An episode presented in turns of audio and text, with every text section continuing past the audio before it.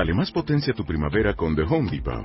Obtén una potencia similar a la de la gasolina para podar, recortar y soplar con el sistema OnePlus de 18 voltios de Ryobi desde solo 89 dólares. Potencia para podar un tercio de un acre con una carga. Potencia para recortar el césped que dura hasta dos horas.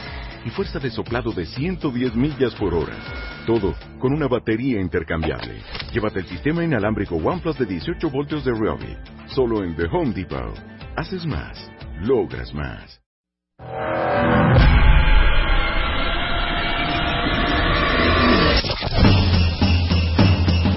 Ladies and gentlemen, boys and girls, are you ready? The time has come. Más especialistas, W Radio. Más temas, música, amor, salud, ciencia. De baile, W, W. W Radio 96.9. Marta de baile en W. Lunes a viernes de 10 a 1. Estamos donde estés. Muy buenos días, cuentavientes. Bienvenidos a lo mejor de Marta de Baile. El día de hoy les tenemos preparado un programa muy especial que es Mario Guerra y Tere Díaz, un mano a mano con los mejores programas que hicieron los dos para nosotros este año. Los mejores temas de pareja, de amor, de familia, de divorcios, de sexualidad. Entonces, si ustedes están listos, nosotros también. Esto es lo mejor de Mario Guerra y lo mejor de Tere Díaz en W Radio. Lo mejor del año con Marta de Baile. W Radio. Cuentavientes del mal. mal. Marta de Baile. En W. W Radio. Comenzamos. Ahora sí se te hizo temprano, Mario Guerra. Ahora sí se me hizo Mario. temprano. Queridísimo. Curiosamente. ¿Bien? ¿Ustedes cómo están? Hoy va a estar muy divertido, cuentavientes, porque van a poder verse reflejados en lo que vamos a hablar hoy con Mario Guerra. Una clasificación de seis tipos diferentes de relaciones. Exacto, dentro de, dentro de una pareja, ¿no? ¿Empezamos? Seis formas diferentes de relacionarse. Mira, aquí, aquí tomé una topología del doctor Israel Charney. Él es profesor de Psicología Clínica y Terapia Familiar de la Universidad Hebrea de Jerusalén. Él dice que cuando va a trabajar con parejas en proceso de terapia, siempre trata de identificar cómo andan las parejas, pero las clasifica en seis formas de relacionarse o seis Ajá. relaciones dentro de una pareja. Porque dice que cuando la pareja se lleva mal, no todo está perdido. Hay cosas que lo manejan muy bien, pero hay otras, otras cosas que están de la patada. Entonces, él divide estas, la- las parejas en seis roles o aspectos que, sobre todo en una relación que es de compromiso, si son novios de mano susa- sudada, pues olvídense del asunto, pero si ya viven con alguien o piensan vivir con alguien o tienen un tiempo ya en una relación, seguramente estos roles los están desempeñando. Pero a ver, ¿de qué sirve hacer esta división? El, doctor Charney lo que trata de hacer es aislar las partes problemáticas para trabajar específicamente con ellas. Porque eso, por un lado, pues él va a atacar donde está el problema y por otro lado le da mucha esperanza a las parejas saber que no todo en su relación está mal. O sí, ¿no? Porque ustedes aquí los, los cuentavientes se van a identificar y van a ver qué tan mal están en cada una de estas áreas. Entonces, eh, pues vamos a ir viendo a ver qué nos dice el doctor Charney de esto y cómo clasifica a las parejas de acuerdo al tipo de relación. Ok, ¿y en qué, en qué categoría cae la de ustedes? ¿En qué cate- Deben de Ok. tener todas, eh, todas, generalmente todas, fíjate, ahorita vamos a ver por qué sí, todas, pero cómo sienten que andan en cada una, Ah, ok, ¿sale? ok. Ahí les bien. va la primera. La primera dice el doctor Charney que es amantes. Es decir, en el área de... Imagínense su relación de pareja, ¿no? En la, en la relación de pareja tienen diferentes componentes que los voy a mencionar rápido y luego los voy a, los voy a seleccionar. Es amantes, amigos, socios financieros, compañeros, roommates No. y, copa- y coparentalidad. Cállate. Sí. O puedes estar muy bien en coparentalidad. Sí, y pésimo en amantes. en un hoyo. Sí, o pueden ser buenos amigos, pero malísimos socios financieros. O muy buenos socios financieros, pero del rabo en todo lo demás. Ándale, por ejemplo. O muy buenos amigos, pero pues ser amantes. Ándale. A eso. Y fíjate qué ha pasado. ¿eh? Pasa, las parejas no me dejarán mentir los o cuentamientos que podrían ser muy, muy buenos roommates. Sí, por supuesto. Y nada más. Que ya nomás viven juntos porque comparten la renta. ¡Qué fuerte, qué fuerte! Bueno, entonces decíamos el primero, amantes. Aquí entra no solamente el sexo, que claro que es muy importante, sino también la seducción. Porque hay quien en la relación sexual llega y nomás tira a matar, ¿no? Este, vámonos a la cama, uno, dos, tres por todos mis compañeros y después todos a dormir, ¿no? Espalda con espalda.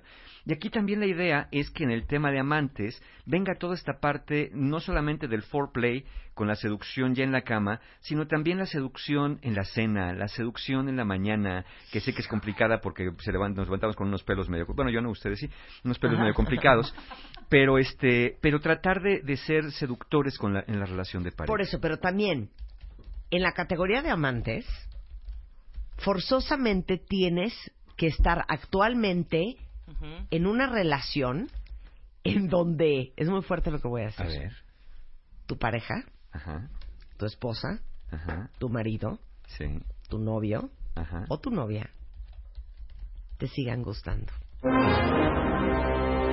Fuerte, ja. Sí, o sea, no, te siga sí. gustando. Sí, cierto. O sea, sigas cierto. viéndolo y digas, ¡uy!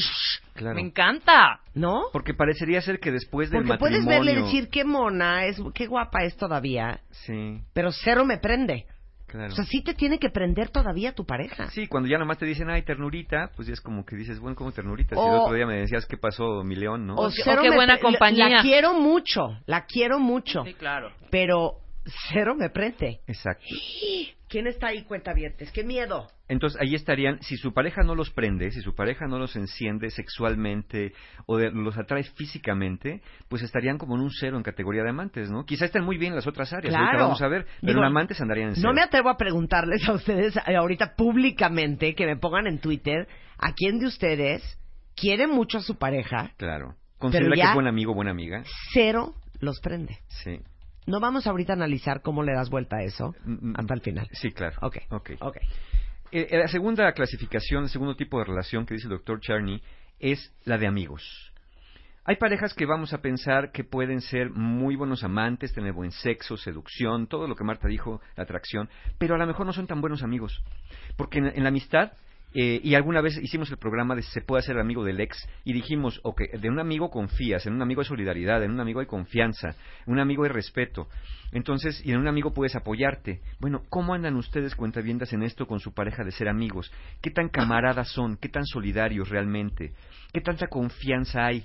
¿Qué tanto confían y qué tanto se hacen confiables para su pareja? ¿O tienen que andar espiando? ¿O tienen que andar a salto de mata viendo a ver en qué lo cachan o en qué la cachan hoy? Claro, bueno, no conocen parejas que están casados, que tienen hijos, pero que no son cuates, Sí, que se caen gordos. que son no o No. que simplemente son marido y mujer. Ajá. Sí, claro. Y hay una relación de muchísimo respeto. Bueno, sí, ese ya hay es mucha historia. este pues como una una cierta distancia, ¿verdad? Eh, Muy a la antigüita. no te prestas a el chacoteo y el Ni a la desmadre broma. porque Casi se hablan de usted, ¿no? claro, porque eso es que con ello con ella no va. Ajá. O sea, no me llevo así Alguien con le él. preguntó, Claro, ¿Sabes? claro. No me llevo así con Sí, él. sí, sí. Alguien O sea, una vez le. ¿No se dan preguntamos, lata? claro, alguien No, le Es que no preguntamos, nos ¿a quién fue? llevamos así. O sea, no te dice de pronto, a amigos, ver. punto. O sea, no este, son cuates. No son cuates, no son amigos. Tu pareja tiene que ser tu cuate. Claro. Eh, y, y hay otra característica, y fíjate que es muy peculiar esta. En los amigos, uno no busca cambiar a los amigos. Uno busca conocer a los amigos y comprender a los amigos. Uno no está con los amigos de, ándale, límpiate bien los pies, ándale, pon el coaster en, el ba- en, en la mesa, ándale, eh, apachurra bien la pasta. Pues los amigos dices, pues es mi cuate, pero pues ya lo conozco, así es, tiene su defectito. Este es bien cuenta chistes, este es medio amargosito, pero como es mi cuate, así lo quiero. Es esta aceptación incondicional que viene de parte de la amistad. Entonces, ¿qué tanto ustedes se sienten realmente amigos, camada- camaradas, solidarios? ¿Qué tanto, insisto, Que le puedes contar todo. Le puedes contar todo. Respetar los puntos de vista de tu pareja.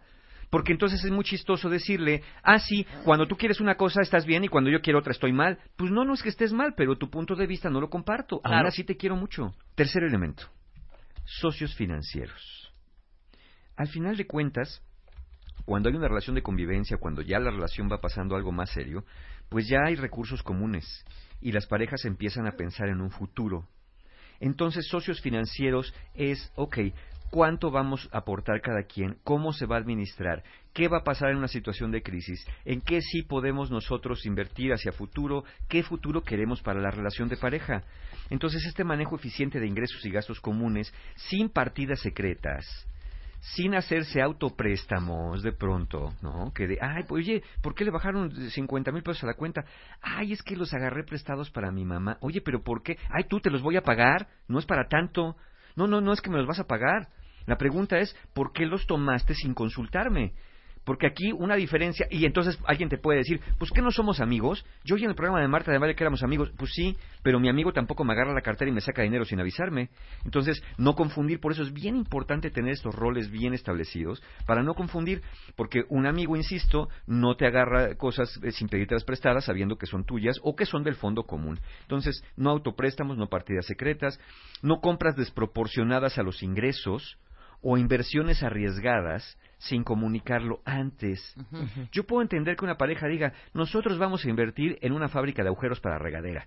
Que dices, oye, qué negocio tan malo. Bueno, pero los dos queremos. Ah, bueno, si están de acuerdo los dos, pues échenle su dinero. Claro. Pero no que uno diga, oye, yo quiero que ahorremos para irnos de vacaciones en diciembre y cuando llegue diciembre ya no haya un peso en la cuenta porque la otra persona pues se lo fue gastando en las apuestas, ¿no? En el bingo. Entonces, esas ya no serían unos buenos socios financieros. También hay que poder confiar en la relación de pareja, en cómo se administra lo que al menos se ha hablado. Y, yo como lo digo en mi libro, tienen que hablar del dinero. Las parejas no hablan, no conversan a veces acerca del dinero y lo van dejando así. Ah, ¿Cuántas veces en la relación de pareja no alguien pregunta, oye, este mi amor, ¿y cuánto ganas? ¿Por qué te hace falta? ¿Qué te importa cuánto gano? A ti con que no te haga falta nada, a mí no me preguntes. Yo sabré cuánto gano. Mientras yo aquí esté cada quincena dinero tras dinero, billete para billete, tú no tienes por qué preguntarme nada. Y dirías, ahí no está siendo tan buen socio financiero y a lo mejor ni tan amigo, ¿eh? Y un mal socio financiero le da en la torre a todo lo demás. Pero por supuesto. Dice aquí un cuentaviente, mi pareja no me deja trabajar ni me da dinero. Todo su sueldo se lo gasta en comida en el Walmart y yo sin ropa. Hija, ¿qué haces ahí? Pero, a ver, espérate, ¿cómo, cómo que mi ¿Cómo pareja que no no me me deja, deja trabajar? trabajar? ¿Te tiene amarrada la pata de la cama, encerrada en un cuarto con candado? ¿O será que te dice, yo no quiero que trabajes y tú, bueno, entonces no me deja? No, no, no es que te deje, es que tú, si tú vas a buscar, vas a conseguir trabajo. Pues si no es tu papá y, y no tienes nueve años, y ¿qué es eso de sí. no me deja? Claro, no, no. Cuentavientes, ¿qué les pasa? Sí. Es como decir, es que a mi pareja le tengo que pedir permiso, ¿no? Este, oye, pero ¿cómo que tienes que pedir permiso? ¿Cómo que no te deja? ¿Cómo? ¿De qué estamos hablando? Sí tiene nueve años, ¿no? ¿O No. ¿O no dice? No. No dice. Tiene veinticacho. Ah, caray. No, pues entonces sí. No, mana, ¿qué es eso de no me deja? Sí. Sí, porque te insisto, es fácil, ¿no? Y ya uno se acomoda. Es que como no me dejan, pues yo no trabajo. Claro. No vaya a ser que genere algo más grave.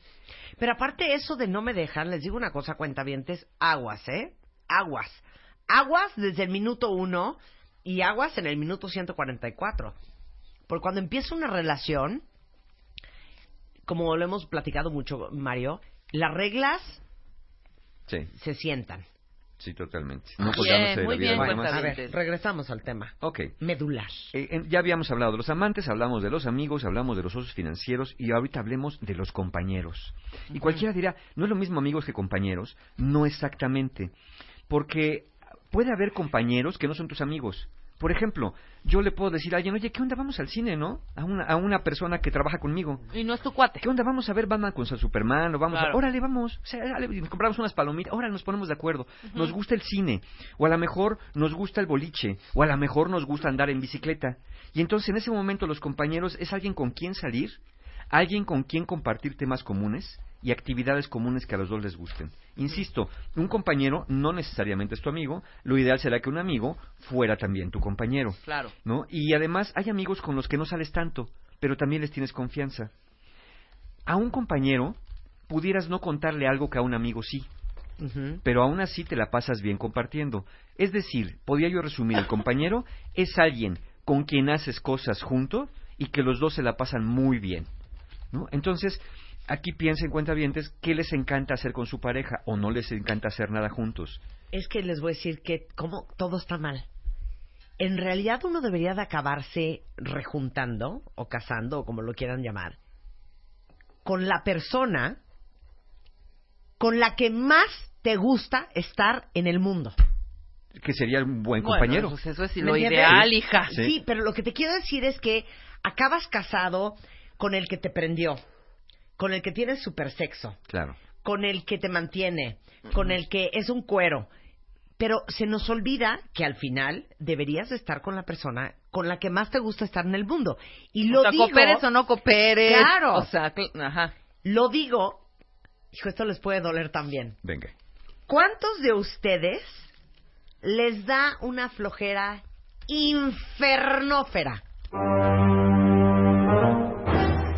Y que andan viendo con quién van cargando a cenar, al cine. en bola, pues, en bola. Siempre andas buscando de, ay, Rebe, jálate con nosotros. Güey, vénganse todos. Güey, ¿por qué no vamos tres parejas? Porque la verdad es que solo con tu pareja Contigo me te duermo, da ¿no? una flojera Me aburro. infernal. Claro. claro. Claro, hay personas, neta. sí, hay personas que, que, Aquí que- ya subieron la mano dos, ¿eh? que platican Ah, más sabroso con, con otra persona que con su pareja. Claro. Hay personas que se ríen más con otra Claro. persona que con su pareja. ¿Por qué? Porque este rol de compañeros no está funcionando entre ustedes. ¿no? Claro. Entonces, ahí sí tendríamos que ver también pues que es un área bien importante de una relación, la capacidad de reírse, de disfrutar, de compartir y de estar juntos. Y que, y que digas, con nadie me río tanto, con nadie platico tanto, con claro. nadie me la paso tan bien. No, que como con digas, mi mira, pareja". este, me gusta, es un tipazo, es un- una muy buena mujer. Pero necesito feedback. Este, necesito lindo, feedback, ¿no? Pero neta, sí me da hueva. Ujú. Pues O sea, sí quién. necesito como séquito. Claro, sí claro. necesito como un, como un squad Algo para que atrás anime, de mí para, pa' que anime. para que prenda la Para noche. que anime el encuentro. Pero eso Porque qué? ellos solos me mato. Ok, pero eso ¿No? qué, ¿Que es un punto en contra, es un punto qué o qué onda. Eh, Mira. hay que ser buenos compañeros. Y con buenos compañeros tampoco insisto que tengan que estar todo el tiempo en la fiesta haciendo locuras. A lo mejor buenos compañeros, los Así dos. tampoco no exa- exageren, Sí, ¿eh? no, O sea, tampoco no. buenos compañeros de los dos podemos tener una noche tranquila. Es decir, que nos gusten las mismas cosas, que disfrutemos Claro. las mismas cosas los dos. Sea para arriba, sea para abajo, ¿no? Sea locura, sea paz, Fíjate que así sea yo novedad, que soy, claro, sea rutina. yo soy muy amiguera, muy. Me encanta la fiesta, me encanta el mariachi, me encanta estar jalando. Pero fíjate que soy muy, muy, muy, muy de pareja. Si es, oye, este, diciembre, vámonos a que, le decimos, a- ay no, solitos, vámonos, para todos lados, jalamos así. Claro. Y hay momentos en donde sí, está padre jalar con, con toda la banda, ¿no? Claro, y ser buenos compañeros tampoco implica estar como muégano las 24 horas del día, todos los días del año. Sí, también. También implica que puedo tener buenos compañeros, pero también cada uno podemos tener nuestros amigos con los que salimos y nos la pasamos muy bien, Claro. pero en el fondo, en el fondo dices, sí me la paso muy bien con mis amigos, pero nunca como, Como con la pareja. como con mi pareja. Claro. Las cinco de seis, roommates, los compañeros domésticos. Es como, qué tanta civilidad hay en la relación dentro de la casa. Eh, Esto va desde ponerse de acuerdo en los quehaceres de la casa, y también cómo, cómo vamos a llevar eh, propiamente el cuidado de, de la casa, el cuidado de la convivencia entre nosotros, que de pronto pues no me dejes tus zapatos en el pasillo en la noche porque me puedo tropezar, que de pronto si nos vayamos dividiendo estos quehaceres para no sentirse uno más saturado que el otro o que se sienta uno abusado por el otro. Aquí en, en, el área de roommates yo diría que se trata de buscar acuerdos, no tanto para tener la casa limpia y ordenada, sino para mantener la relación en paz en esta área. Por eso a muchas parejas les digo, eh, eh, eh, cua- si pueden costeárselo, si pueden financiarlo, busquen quien les ayude con las tareas domésticas y además no, no, no abusen de la otra persona, dejando todo por todas partes desperdigado, de, de manera que el otro se sienta que pues no lo están escuchando o que, o que no colaboran con esta cosa de civilidad. Yo sé que hay muchas personas que no pueden entender por qué para su pareja es tan importante colgar la toalla después de secarte, o por qué debes partir los limones sobre la tablita y no en la mesa. Pero aquí sí yo digo, no es tan relevante que lo comprendas y le encuentres la lógica, sino que trates de colaborar si eso para ti no es un gran sacrificio, por supuesto. Entonces dices, bueno, a ver, si cuelgo la toalla, ¿me llevo la fiesta en paz? ¿En serio? Pues la voy a colgar. Porque entonces tú te pasas haciendo como una especie de análisis químico de no pasa nada con la toalla tirada. No, sí pasa porque se huele feo y le salen hongos. No le salen hongos porque se necesitan 72 horas para que el hongo prolifere. Pues no, porque luego luego se huele. Lo que pasa es que tú no la hueles así. Es que estás mal de la cabeza. No pasa absolutamente nada. Entonces, olvídense la- de la química, de la física cuántica y de, lo- y de la vida de las bacterias y los hongos. Ah, Traten de colaborar en una cuestión meramente de civilidad. Insisto, los, los buenos roommates no tratan de que la casa esté impecable, tratan que la relación de convivencia esté bien y no algo sucio, mal puesto o, o desordenado acabe con una armonía que no tendría por qué haber acabado. Entonces, Hay parejas que lo son muy buenos roommates, o hay parejas que tienen buen sexo, son buenos amantes, son buenos amigos, son excelentes socios financieros y hasta buenos compañeros, pero en el área de los quehaceres de la casa, que ya hablamos también en su momento cuando estuvimos hablando acá del libro, que es uno de los tres principales factores que contribuyen a la felicidad o infelicidad de las parejas, siendo buen sexo, fidelidad y ponerse de acuerdo en los quehaceres de la casa. Entonces, por eso es tan importante este quinto elemento de, de, de qué tan buenos roommates son. eh, Ahora, ustedes. al revés, la pareja en una relación de coparentalidad. Este aspecto es la responsabilidad compartida en hacerse cargo de algo o de alguien entre ambos. Como bien dijo Marta antes de irnos al corte, obvi- obvia- obviamente estamos hablando de los hijos, no solamente de tenerlos, sino de su crianza, pero también puede ser una pareja que esté compartiendo el cuidado de mascotas, parejas que estén compartiendo el cuidado así de ser una maceta de hierbabuena Qué fuerte. o de la casa en sí misma. Entonces, eh, este es en, en estas parejas de, de coparentalidad, lo que sea que estén cuidando, lo que sea de lo cual se estén haciendo cargo juntos, no se trata de una relación donde uno es el maestro y otro el alumno, sino de que aprendan juntos cómo llevar bien este tema, cómo poder cuidar juntos, particularmente cuando están empezando a conocer o a hacerse cargo de nuevas responsabilidades, hijos, mascotas, insisto, cosas comunes para ambos. Entonces, no se trata de, de- de que tu pareja haga- haga las cosas como tú quieres, porque eso como me lo dicen en los talleres. No, Mario, es que yo quiero que haga las cosas como tienen que hacerse. Y yo, como quieren, tienen que hacerse o como tú quieres que se hagan. bueno, bueno, bueno, no, es como tiene que hacerse. Bueno, según tú. Pero una cosa es como tú creas que se tienen que hacer y otra cosa es como tu pareja también cree que se tienen que hacer. Y aquí en la coparentalidad, pues cada uno va a tener su teoría de cómo llevar ah, la- la- el manejo de los hijos, cómo educar a la misma mascota, ¿no? Muchas veces hay conflicto por eso, de, de- de cómo educar a la mascota o, o qué tantas veces vas a regar la planta y la acabas regando. Entonces, ahí sí eh, tienen que tener una gran, gran eh, comunicación y creo que los otros aspectos también, el de amistad, el de compañeros, el de roommates, también va, va a afectar directamente al de ser una buena pareja en coparentalidad. Totalmente. Ahora, a veces, lo único que son, son papás de estos niños. Sí, ¿Saben dónde lo veo yo muy cañón? En los restaurantes. Me parte el alma y me quiero aventar por la ventana cuando veo a la pareja de junto con el niño, la carriola, la pañalera, él con una cara de sofoque y ella con una cara de no puedo más y están alimentando al niño, Ajá. esto, el otro, piden de comer, el niño se cae, se para el papá, se para la mamá y ellos no han hecho nada Nunca se dirigen la palabra. más que estar con el cuento que del ser niño. papás, nada más. Ser papás. Y creo que hay otro, otro, otro caso peor que a mí me tocó presenciarlo. En, en un restaurante había una pareja joven, relativamente joven, con un bebé pequeño en una carreola, por ahí, en una, en una, en una mesita.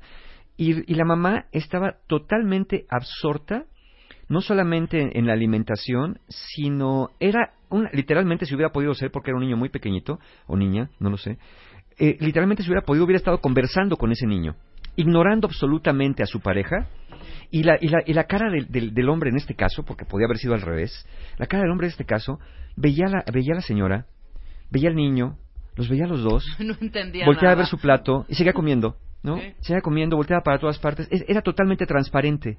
no, no existía él ahí. En esta relación que a veces se da madre-hijo, donde el otro, o a veces es padre-hijo también, donde la pareja pasa a segundo término. Sí, claro. ¿no? Donde ya se perdió el rol de amantes o de amigos o de compañeros para convertirse en una, en una relación ya no de coparentalidad, sino de uniparentalidad, donde van a excluir a uno. Entonces yo siempre he dicho, no abandonen el rol de pareja cuando adquieran el rol de padres, porque si adquieren el rol de padres, abandonan el rol de pareja, el tiempo se los va a cobrar. Porque ni, ni ser pareja ni ser padres es una obligación para ninguno de los dos. Claro. Entonces, si ya decidieron de común acuerdo, porque esas cosas se deciden de común acuerdo, tener, estar en una relación de pareja y además tener hijos, creo que tienen que seguir, lo más conveniente sería seguir eh, alimentando ambos roles, ¿no? Tanto el de padres en coparentalidad como el de relación de pareja. Gracias. Mario. Feliz de estar con ustedes como siempre. Estás escuchando lo mejor de Marta de Baile. Continuamos. Estás escuchando lo mejor de Marta de Baile. Regresamos. ¿Quién me va a entregar sus emociones? ¿Quién me va a pedir que nunca la abandone? ¿Quién me tapará esta noche que hace frío? ¿Quién me va a curar el corazón partido? ¿Quién llenará de primavera este enero? Y bajará la luna para que juguemos. Dime si tú te vas, mi cariño mío. ¿Quién me va a curar el corazón partido? Esto, esto que es uno de los grandes éxitos de Alejandro Sanz, se llama Corazón Partido. ¿Y por qué se escriben canciones sobre esto? Porque hay cosas que duelen y eh, cuando te parten el corazón. Y hoy no vamos a hablar de la patología cardíaca, de la que alguna vez platicamos con el doctor Manio, Man- Manio Fabio Márquez, que es cardiólogo. Esto es para todos aquellos que después de tanto tiempo, de tantas cosas, de tantos intentos, simplemente no se han podido recuperar del corazón que les partió alguien en su vida. Y, y déjenme decirles nada más una cosa, y para eso está Tere Díaz con nosotros hoy. Esto es súper interesante. Fíjense que estaba leyendo ayer, justamente para este programa, algo que se llama eh, The Social Attachment System, el sistema de apego social, que es muy interesante porque miren, el dolor emocional que uno siente cuando le rompen el corazón es justamente parte del instinto de sobrevivencia que tenemos todos los seres humanos y les voy a explicar por qué. Lo que explica este artículo es que el sistema de apego social justamente usa el sistema del dolor para, digamos que, incitar, para motivar, para invitar a los seres humanos a mantener relaciones sociales cercanas y justamente evitando el dolor, porque lo último que quieres sentir es dolor emocional, eso te forza a, digamos que, no romper con tanta facilidad las relaciones humanas que tienes. Entonces, literal, este sistema social de apego utiliza el dolor que nos da a los seres humanos romper Ajá. para que no nos sea tan fácil romper y exista preservación de la especie. ¿No está muy cañón? Exactamente, muy Cañón, hija. muy interesante. Y Lo a las explicó muy primeras bien este cambio, artículo. Muy bueno. Quiero iniciar, puedo decir dos cosas. Una ya se me olvidó, pero la primera es que si te dijiste Manlio Fabio Márquez. Sí. Manlio Fabio Márquez, ¿no? Es nuestro cardiólogo. Es nuestro cardio- sí es Fabio. Sí, Sí, Manlio, Manlio Fabio, Fabio, Márquez, agua, claro. agua, agua. Es que- claro. Es que Este yo- es Pensaste Márquez. que era el político. Es que no, es que aquí como no dice Fa... Sí, Márquez, Márquez. Ya, ya se nos estaba yendo por la libre, pero no, no. Ah, bueno, ay, yo Claro, no era Manlio Fabio. Beltrones, No. era Manlio Fabio no, Márquez. eso Este una es senador, mensa. este es cardiólogo. No, es, es de acuerdo. Claro, Bueno, pero, es nada más para aclararles algo, porque lo hablamos un día con eh, Eduardo Calixto, que es neurofisiólogo, y el programa se llamó ¿Por qué duele tanto tronar? Y esto es bien importante porque tiene que ver con todo el proceso neurológico que uno siente cuando te enteras que te pintaron el cuerno, cuando te dicen no eres tú, soy yo, te cuando dicen, te "Ya dice me fui". de veras ya no Me estoy voy. enamorado de ti, ese dolor que se siente justamente eh, sucede en eh, el córtex del cerebro, en el cíngulo anterior, cuando sentimos estrés y cuando está sobreestimulado el nervio vago, es que sientes dolor, ganas de vomitar Sí, claro. y falta de respiración. Te o sea, duele que el corazón. el pecho apretado. Te duele, una- bueno, sientes que te duele el corazón. uno de los novios que yo más quise, cuando yo me enteré que me había sido infiel, se los juro, cuentavientes, no podía parar de vomitar. Y es justamente la reacción de mi cerebro, este, de mi nervio vago, del giro del cíngulo, reaccionando al dolor que esa emoción me estaba produciendo. Por eso cuando alguien truena y te dice, es que te juro que no, siento que no puedo respirar, siento que me voy a morir, Si tú no te lo juro aquí, que me me duele el pecho, te lo juro que me falta el aire. Esto es muy real, así lo vive el cerebro. Y por eso está el día de hoy Tere Díaz, para los que no han podido superar el corazón roto. Primero saber que nuestro, aunque sientas que tienes el corazón partido, nuestro cuerpo y nuestra psique está equipada para sentir eso, acomodarlo y atravesarlo. No es de que ¿Qué quieres decir? You're not gonna die. No te vas a morir. No te vas a morir. Duele de a madre. Eso es lo peor de todo. Duele de Porque uno madre. se quiere morir. Entre que te quieres morir y crees que te puedes morir, que sin eso no vas a poder vivir. Exacto. Es que es eso. Hay quien se quiere morir, ya también vayan al psiquiatra, pero sí hay una sensación de falta de sentido, pero hay quien cree que no va a poder vivir. Y la noticia es, créanme, y quienes lo hemos vivido lo sabemos, que duele de a madres, pero nuestro cuerpo físico y emocional tiene la capacidad, y aquí viene la palabra clave, ¿eh? con un proceso de atravesarlo. Y pongo el símil de una operación. Hay operaciones terribles. Y, y, y dices, no, ¿cómo voy a poder? Corazón abierto y me hacen y tanto y anestesiado tanto tiempo y recuperación inconsciente. No, no, no, sí vas a sobrevivir, pero sí tienes que atravesar un proceso cañón. Si quieres salir caminando, Claro. eso no, no ocurre en una recuperación física y es una comparación muy buena. No ocurre. Tú estabas muy bien, te pasó algo, estás fatal, te operan y te vas a estar muy bien, aunque cuando estés tirado en el lecho del dolor con 80 tubos creas que no se puede, no sí Claro, se puede. claro. Uno- crees y uno también- que, que- que Perdón. uno querría al día siguiente, como dice mi mamá, el dicho de si te veo no te conozco, si te conozco no me acuerdo. Exacto. Pues sí, Y exacto. cero. Y No, cero es va a pasar cero, eso, claro. ¿eh? Y No. esas es, ay, ma- Rebeca, No, perdóname. Vamos a es que- darnos la palabra es que yo porque creo que es un poco intensos. más allá de, bueno, no sé, lo voy a poner acá. El, el- el rollo del perdón, de perdonarte, porque muchas veces es me rompió el corazón, no me rompí el corazón. Y esa es la neta. Tú sola te la... Ese proceso de recuperación más lento, de no poder Es superarlo. cuando no asumes tu Cuando, responsabilidad. no, no tanto de asumir, hija, de no haberte perdido un, eh, pedido de a ti perdón, o perdonarte a ti. ¿De qué habla? De todo lo que, sí, de ¿De todo lo que te poquito. permitiste tal vez que Ah. te hiciera el fulano. Sí, ¿no? pero te Por voy a decir, ejemplo. si hay cabrones y cabronas que hacen patanadas y ya hicimos algún programa de patanes Sí, que claro. sí se vuelan la barda. Ahora, que esperamos que la experiencia te permita asimilar, no solo asimilarla, sino aprender y no repetir el patroncito, porque hay, hay al, al octavo que te, que te salió así, ya, pues ya, ya, ¿no? Claro, claro. Pero hay veces que, que sí. Esto que dices, Rebeca, es importante porque sí te enojas contigo, pero de pronto nos sobrejuzgamos. ¿En qué sentido? Hay edad en que no tienes, a ver, piens- pensemos todas, que no tienes la experiencia para darte cuenta que eso es abuso. Claro. Que aquel viene con. Que, Lo que tú eso eres significa- ingenuita Claro. y el otro viene con, con, con tres calles de, de, de ganancia. O ¿Sí sea, ¿Cuántas veces no te dicen, ya perdónalo para que lo sueltes? Ya perdona a tu ex para que lo dejes soltar y puedes... No, no es ya perdónalo, a eso voy, insisto. Es ya perdónate tú, hija. Pero, perdónate por haberte permitido ser el tapete o lo que haya sido en esta relación. Pero es que pues. no te lo permites. Yo creo que es cuando tienes dos colores, pintas con dos colores y luego ya que tien- ya te diste cuenta y tienes cuatro, ay, ¿por qué no le metí azul cielo? Sí, no, claro. porque no lo tenía, no lo veía, no Sí, lo entendía, no no, tienes lo los sabía. recursos. Entonces Sí. es, es, bueno, si te lo dijo tu mamá, tu abuelita, el vecino, todo, y ahí fuiste, Sí. porque luego no fa- Y aún así, aprendes muchas veces Claro. A putacitos, ¿no? Claro, segundo punto. Es correcto. Entonces, por tanto, el típico y trillado, libros y enciclopedias, tienes que atravesar el duelo. No te puedes ir de un lugar que nunca has estado. Si no tocas el dolor, no te puedes salir del dolor. Entonces, tienes que tocar Qué el dolor. fuerte. Uno es el azotado que ya se queda y le gusta. No, pero tienes que tocar el dolor para poderte salir del dolor. Ayer hablaba con una amiga Nunca que te está- puedes ir de un lugar que en el que estado. en el que no has estado. Entonces, ¿cómo voy a Para de salir del dolor tienes que tocar el dolor. No puedo creer. No puedo creer. Tweet material, tweet material. Bueno, entonces tienes que poder estar ahí para poderte salir. O sea, fíjate, llora como cerda.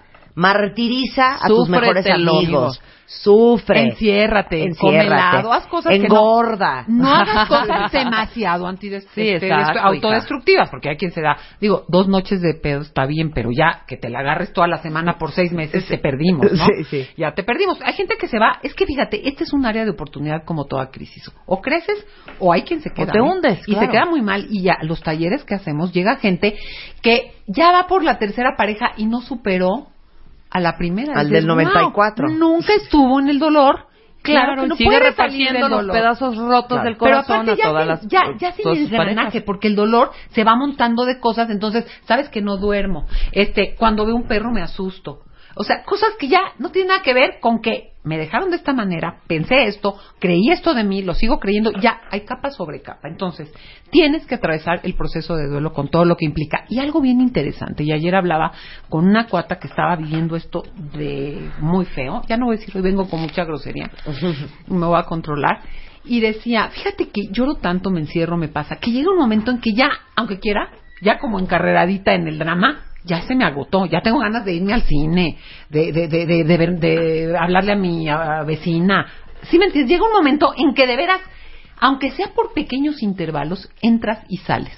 Y puedes decir, qué raro, debería estar azotada, se me antoja ponerme a leer. Y eso ocurre cuando lo puedes tocar. Entonces, lo primero es atravesar del duelo. Y no me voy a echar el rollo del duelo porque todo el mundo Sí. sabe que la negación, pero que el enojo, pero que todo eso lo podemos eh, hacer largo otro día. Uno, el primer caos, el shock inicial, sobre todo cuando te dicen voy por el pan y no volví, es un periodo que dura entre uno y dos meses. Ese caos de no puedo, me ahoga, me duele, ¿verdad? Va a pasar. Estate sentadito. Es como cuando te revuelca una ola. Te acaba de revolcar, te deja en la playa, ¿qué? En ese momento te vas a volver a meter a nadar, pides que te traigan unos esquís para... O sea, no, te quedas sentadita en la playa un ratito a que se te quite el atarante. El caos inicial es, estate quieta, estate quieto, no tomes decisiones, pasa en un mes, sientes que te vas a ahogar, traes arena en la cabeza, adentro Sí. del traje de baño, no Sí. sabes si ves para adelante o para atrás, si estás en la luna o en la tierra, Claro. pasa rápido. El caos inicial de shock, en un mes más o menos, pasa. Dos, siente lo que tienes que decir.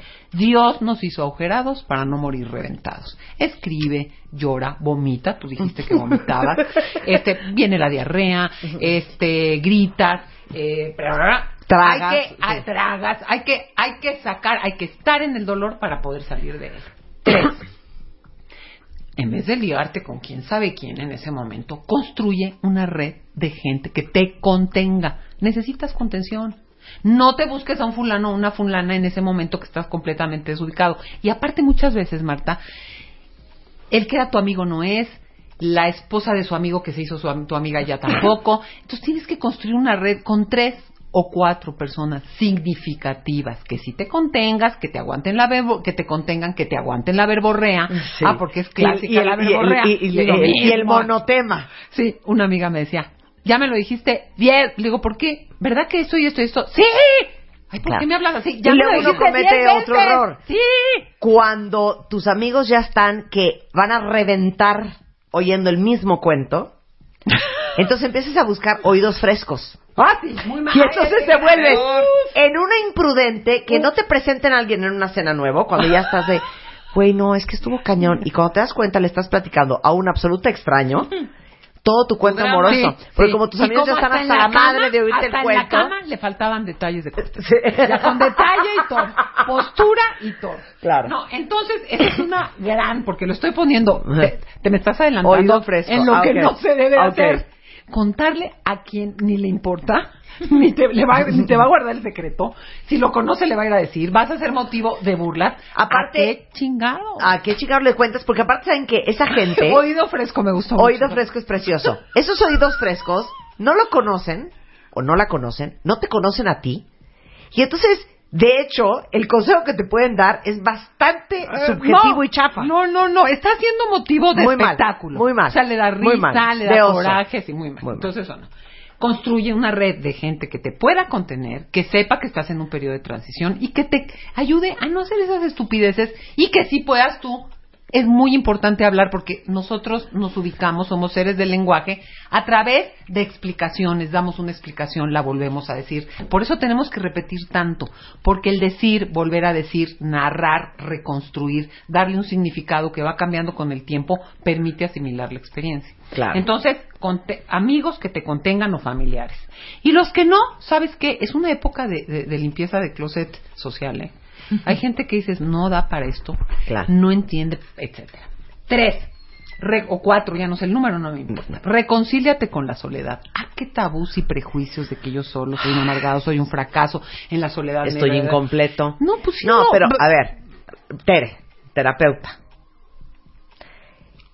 Si habemos personas, El plural, ¿eh? Fue bueno. no nos gusta estar solas.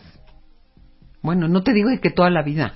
Pero tienes que No, pero tolerar es ciertos espacios hija. de soledad. No, pero hay Puedo que abogar por mis compañeros. Ver, que- que no nos gusta acabe. estar solos, no sabemos estar solos y solos nos sentimos, pues, más que nada desahuciados. Vulnerable. El ribotril. ¿eh? ¿Por y, qué te y voy a- vuelvo a Y no soy traer a la conversación a lo que dice mi mamá. Qué importante es lo que dijo Tere de reconciliarse con la soledad, porque como dice mi madre, la soledad es muy mala consejera. No, porque si no la usas bien. Puede ser muy buena consejera. Claro, pero lo que te quiero decir es que sentirte Digo, no quiero contradecir a tu mamá de ninguna sentirte manera. solito, sentirte Ah, es que son- aventado, es que son las sentirte como perro sin dueño. Con el autoestima vas por los suelos. Es un muy mal, una muy mala consejera, Ah, claro. porque entonces, ¿qué pasa? Pero no es la que soledad, es como ir es tu cabeza. Bueno, la desolación. Ah, sí. Sentirte desolado es muy mal consejo, Sí. porque es como Ah. ir al súper con hambre. Entonces te vas a enrolar con el que sea porque traes un hambre de hombre, un hambre de mujer infernal, y entonces, como quieres mitigar la soledad a como de lugar, te enrolas con cualquiera. O te encierras, Marta. Pero Tú estás porque eres- entendiendo mis conceptos, Sí te estoy chicas. entendiendo. Sí. y vas a ver- sí cuentan bien. Espérame, que te voy a contestar de una manera en que te vas a dar cuenta que sí, pero tanto me regañas que ya se me olvidó. Tan sí que tú lo resuelves acompañándote de alguien. Claro. Pero hay gente, tú, porque eres una gente más sociable, que quieres la Sí, sí. soledad. Hay gente que se encierra porque es más, como dice Rebeca, de yo puedo sola, ¿para qué? Si bien estoy solo, ta, ta, ta, y se encierra para siempre. Que tampoco es reconciliarte con la soledad. Claro. Es encerrarte, aislarte, que es distinto. Estar desolado es distinto, estar aislado es distinto. La soledad es esa realidad que todo ser humano, más en el siglo XXI, tiene que aprender a vivir. ¿Por qué? Les recomiendo tanto un libro de Marifran Irigoyen que se llama Las Nuevas Soledades. Por lo mismo que les decía de Willy Pacini, que vamos a tener periodos de pareja, de grandes amores, a veces sí, a veces no, ella dice, los habitantes del siglo XXI tienen que aprender a vivir temporadas solos y temporadas acompañados. Porque así como antes, o estaba el arca de Noé, cada oveja con su pareja, porque no había manera de sobrevivir, este, o te ibas a un seminario y eras padre o esas Sí, cosas, sí, o te- eras al desierto, monje, o no sé. Ahora tenemos que aprender a turnar periodos de acompañamiento y de soledad, porque vivimos mucho tiempo, porque los amores duran menos tiempo y porque el tipo de vida, las mujeres en espacios públicos, etcétera, etcétera, un individualismo integrado, permite tener estos cortes amorosos. Y Claro. tienes que aprender a estar cómodamente solo, no toda tu vida. Pero Sí, Marta, no es que te vayas a ir a comer sola a un No, y que digas, ya 80 veces. nunca, no. No. valgo nada. Claro. este, Pero etcétera, sabes que es muy rico saberte ya curada, pues por, por ponerle un nombre, llegar a cualquier lugar segura, irte de shopping, comprar solita tu ropa, ponerte guapísima, llegar a una cena tan Pedirte tu segura copita de vino. Ay, qué bonito. entre amigos. No, o solita, decir, ¿eh? o solita, pero ahorita voy a poner entre amigos la riqueza la- y ese sentir tan, tan a gusto de nadie me mueve ahorita. No estoy con el nervio de si le gusté, no le gusté, me va a hablar, sino, sino sentirte segura. Bueno, eso se sola. llama, eso tiene un nombre. Cuando ya estás. Y se llama cuando llegaste en un punto en tu vida en donde tienes, bendito sea el Señor, paz, independencia emocional. Exactamente. ¿Qué es lo que bajo ninguna circunstancia le das permiso a los cuentavientes que traen el corazón roto que hagan? Ujú, Ok, llamarle a medianoche en esos momentos de desesperación, este querer ser amigo y uh, ser más amigo de sus amigos, como para que te cuenten, como que eres linda y vas a conservar el vínculo y que no estás acercándote a quien te va a decir cosas que no te va a servir, que le van a decir a- al otro que estás o a la otra que estás de, de muy mal. Entonces, por favor, pues sí tienes que poner una distancia. Lo que decía, si te vas a tirar al pedo, que sean dos noches, porque si te la avientas seis meses, vas a tener dos problemas que estás sola y estás en un problema de adicción o ya perdiste la chamba o lo que sea.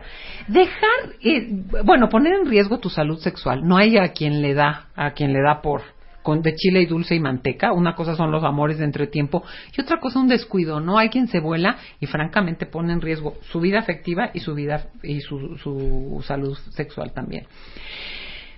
Lo que decías, Marta, bien importante, no hables y te agarres oídos frescos con gente que ni le va a importar tu experiencia, que te va a, a- decir algo que te sirva, nomás como por... Ahora sí que grábate y escúchate, ¿no? Porque andar haciendo esas cosas. Hacer promesas incumplibles. No falta el que te juro que ahora sí nunca voy a volver a ver a mis papás porque yo sé que mis papás eran lo que a ti nos echaron y a mí nos echaron a perder la vida. No hagas promesas incumplibles. Dices cosas que no vas a hacer. No vas a ser otra persona de la que eras. Entonces, aguas con lo que prometes. No te estés acercando a lugares donde ibas y lo vuelva, lo puedas encontrar. Porque si lo haces como palazote de voy a llorar porque aquí nos encontramos, ya lloro, ya me harté, ya me voy, bye. Pero si estás buscando lugares donde te lo vas a encontrar y probablemente con alguien más, bueno, qué afán, ¿no? O sea, no es necesario. Perseguirlo de alguna manera, por supuesto, conductas agresivas, de que ya le fui a, a difamar en no sé dónde, ya en sus redes dije que quién sabe qué, ya hablé a la oficina y les conté. Eh, No, no falta quien le poncha No, la no, no. ¡Qué ¡Qué horror! Otras cosas de locos, ¡Qué horror! Pero, pero pasa, ¿eh? Y pasa bastante. Este, tomar acciones tontas, ¿no? De este tipo, en donde lo que único que se manifiesta no es tu amor, sino tus celos, tu coraje, tu resentimiento, etcétera, etcétera. Y por supuesto, de- no dejes de pedir ayuda si lo necesitas, porque probablemente a una buena persona, a una lectura, a un terapeuta, a lo que sea. Pero yo quisiera concluir con dos cosas. Esto se pone peor cuando haces del amor tu proyecto de vida. El amor no puede ser tu proyecto, tu único Vuélvelo a proyecto de vida. repetir. Esto se pone peor cuando haces del amor tu único proyecto de vía- vida con esta cosa exaltada del amor todo lo puede, todo lo soporta, es lo que me dará la felicidad. El amor es parte del proyecto de vida, parte importante, pero si te quedas en una etapa sin el amor es como quitarle una tercera parte al pastel o la mitad del pastel, es mucho, Qué pero te queda la lo que mitad. acabas de decir, Pero te queda la mitad. El amor, vuelvo a repetir, el amor no puede ser tu único proyecto de vida. Y les vuelvo a hacer la pregunta. Si su pareja llega hoy en la noche y empaca sus maletas y se va, ¿se lleva tu vida o no se lleva tu vida?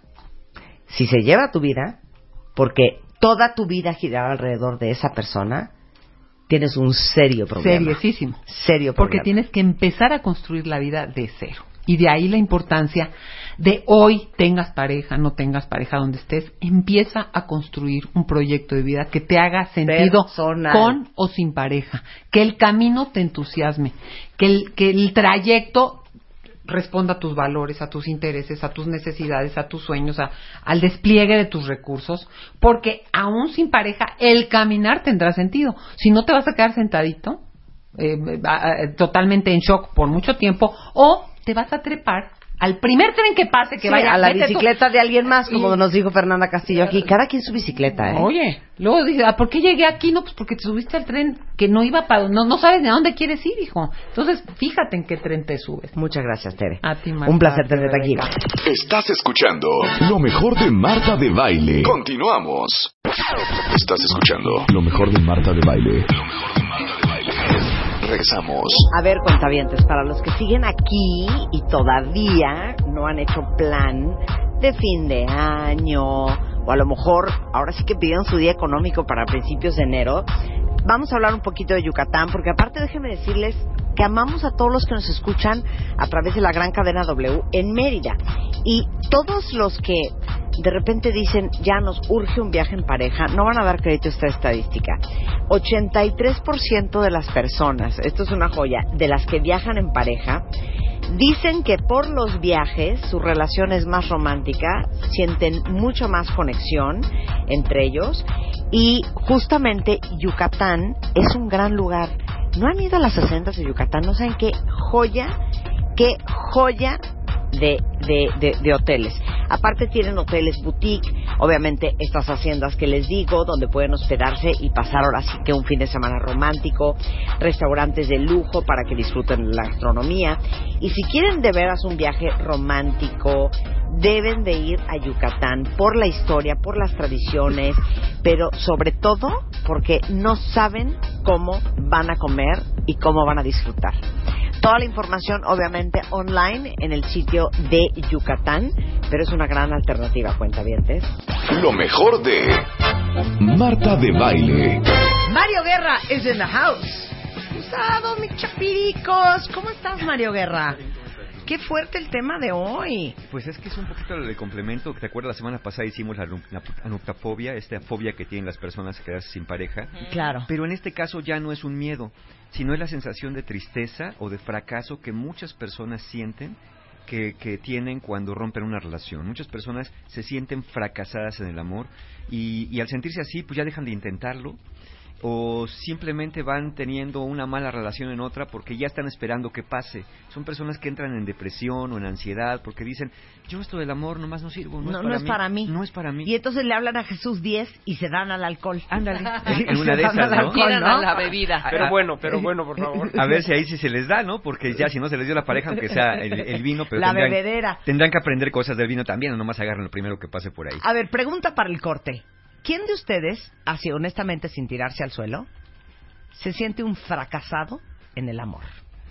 Dicen varios, hombre, yo estoy por cumplir 32, no se me acercan ni las moscas. Ah. Alguien más dice, Ed, yo Tuve una relación tóxica, un matrimonio del infierno y llevo cinco años soltero. Durante años me sentí fracasada hasta que me di cuenta que yo era el problema y estoy en proceso de cambio. Miren qué buen tweet. Yo me siento fracasada en el amor, amo a quien no me quiere y siento que no encontré a nadie más. Bueno, y ya lo están hablando como si fuera en tiempo pasado, ¿no? Ya no Claro. encontré, como si el futuro ya no existiera, no voy a volver a encontrar. Como si la vida ya se acabó. Ya se acabó. Entendemos que una separación duele y es normal, ¿no? Una relación se rompe, pero el vínculo no termina. Por eso a veces nos sentimos fracasados. Eh, Bueno, hay razones, pero el vínculo con la persona que terminamos no ha terminado, sino termina la relación. Y entonces empezamos a tener conductas de búsqueda, llanto, catastrofismo, queremos buscar con- contacto con la persona, melancolía, ansiedad, enojo, en fin. Y a unas personas les duele más que otras terminar una relación también, porque hay personas que cuando tienen baja autoestima son muy vulnerables al rechazo. Estas personas no ven que la relación se acabó, sino que a ellos no los quisieron. De ahí empieza el, el tema. Se lo empiezan Claro. a tomar de manera personal. El problema soy yo, enteramente yo, y no hay nada que pueda hacer, sobre todo ese, ese segundo pensamiento que acompaña el primero. No hay nada que pueda yo hacer porque ya no nací para esto. Es como si fuera una cuestión genética que no Claro. puedes modificar. Claro. Cuando realmente, como bien decía en Twitter ahí, estoy en el proceso de cambio, ¿no? Tendríamos que reaprender qué estamos entendiendo de las relaciones y por qué se nos están terminando cuando no queremos que esto pase. Y también hay personas con estilo de apego ansioso, de las que ya hemos hablado, que su peor pesadilla y más recurrente pesadilla es que la persona que más quieren los deje y Yo- se les hace realidad. Miren, yo tengo una amiga que me dice, para que vean qué importante eh, que es estar consciente de cuando uno es el problema. Claro. Mi amiga me dice, tú dame una relación increíble y en seis meses yo te la hago Se la pedazos. acaba, claro. se la acaba. Sí. Eh, y entonces, qué buen tuit el de esta chava que Sí. dice, ya me di cuenta que soy yo el problema. Claro. Porque casi siempre es uno el problema. Sí, y, y, y- y Hasta cosas... porque escoges mal. Ah, es que escoges Claro, mal claro. el tipo de personas con las que estás más abierto, más cerrado, personas que permites que entren en tu vida y otras no. Todo esto tiene que ver con un aprendizaje. Nosotros pensamos que las relaciones de pareja son como naturales y lo que es natural es el amor. Las relaciones de pareja son sociales y como todo lo social, tuviste que aprender del niño a decir buenos días, a saludar, a decir por favor, a decir con permiso. Tuvimos que aprender esas normas sociales para poder convivir en sociedad.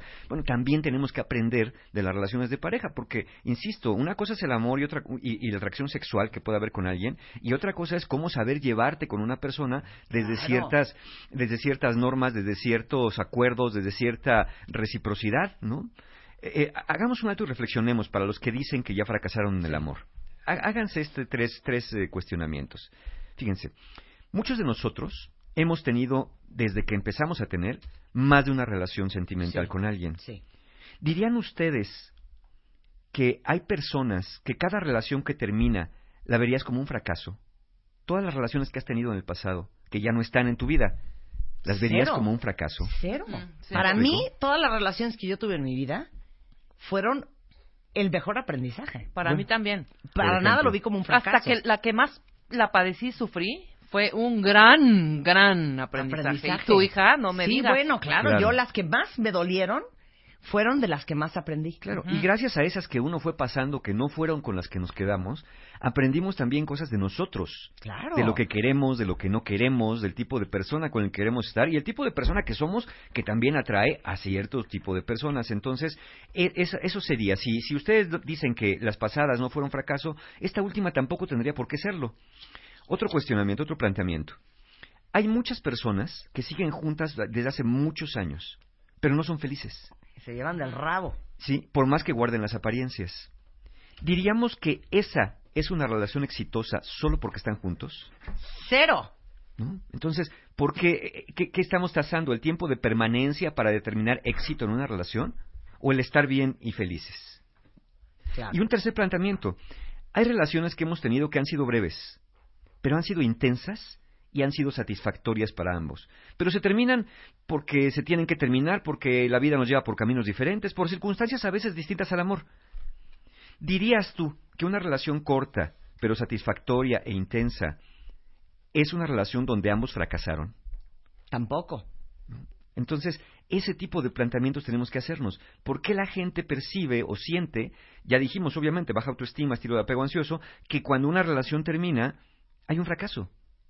Pero es que, ¿por qué no cambiamos, cuenta bien, desde la palabra fracaso por es exactamente lo que yo tenía que vivir para aprender lo que yo tenía que aprender. Es una relación. Y las relaciones de pareja van de la mano del ensayo-error. ¿No? ¿Qué les hace pensar que donde ponen el ojo ponen la bala? ¿Qué les hace pensar que de verdad existe la media naranja y el alma gemela y que es esa persona que ya no está con ustedes, aquella que no los quiso, entre comillas, la que estaba destinada y ahora como ya no está, pues ya nada, nada, nada va a volver a ser igual, ¿no? Si no es con esa persona en particular. Tendrán ustedes que definir cuál es su criterio de éxito en una relación entre dos opciones. A, la sobrevivencia de la relación. No. O B, el que ambos en esa relación sean felices. ¿Cuál es su criterio de éxito? ¿Cómo saben Claro. que una relación es exitosa? Es que yo creo que hay muchos que se sienten como incompatibles con el amor. Es que ¿No? no le hayan. Mira, es como yo me siento incompatible con el álgebra, porque no le entiendo. Claro, ¿no? claro. Pero quiere decir que si de verdad me interesara el álgebra y recibiera clases de una persona que pudiera enseñarme y yo capaz ser capaz de entenderlo, seguramente aprendería y me saldría mucho mejor el álgebra, le entendería más y además no me ni me aburriría como mucha gente dice, yo me aburro rápido, pues sí, uno se aburre con lo que no entiende, uno se fastidia y se frustra con lo que no entiende. Entonces, es por eso que muchas personas sienten que han fracasado, ¿sí? y, y el error de pensamiento que dice que quien ha fracasado fuiste tú. En todo caso, que, que- que lo que fracasó fue la relación donde ambos no supieron llevarla. E- y pongo acento en esta palabra, no supieron llevarla porque, insisto, es a eso también se aprende, a saber llevar las relaciones.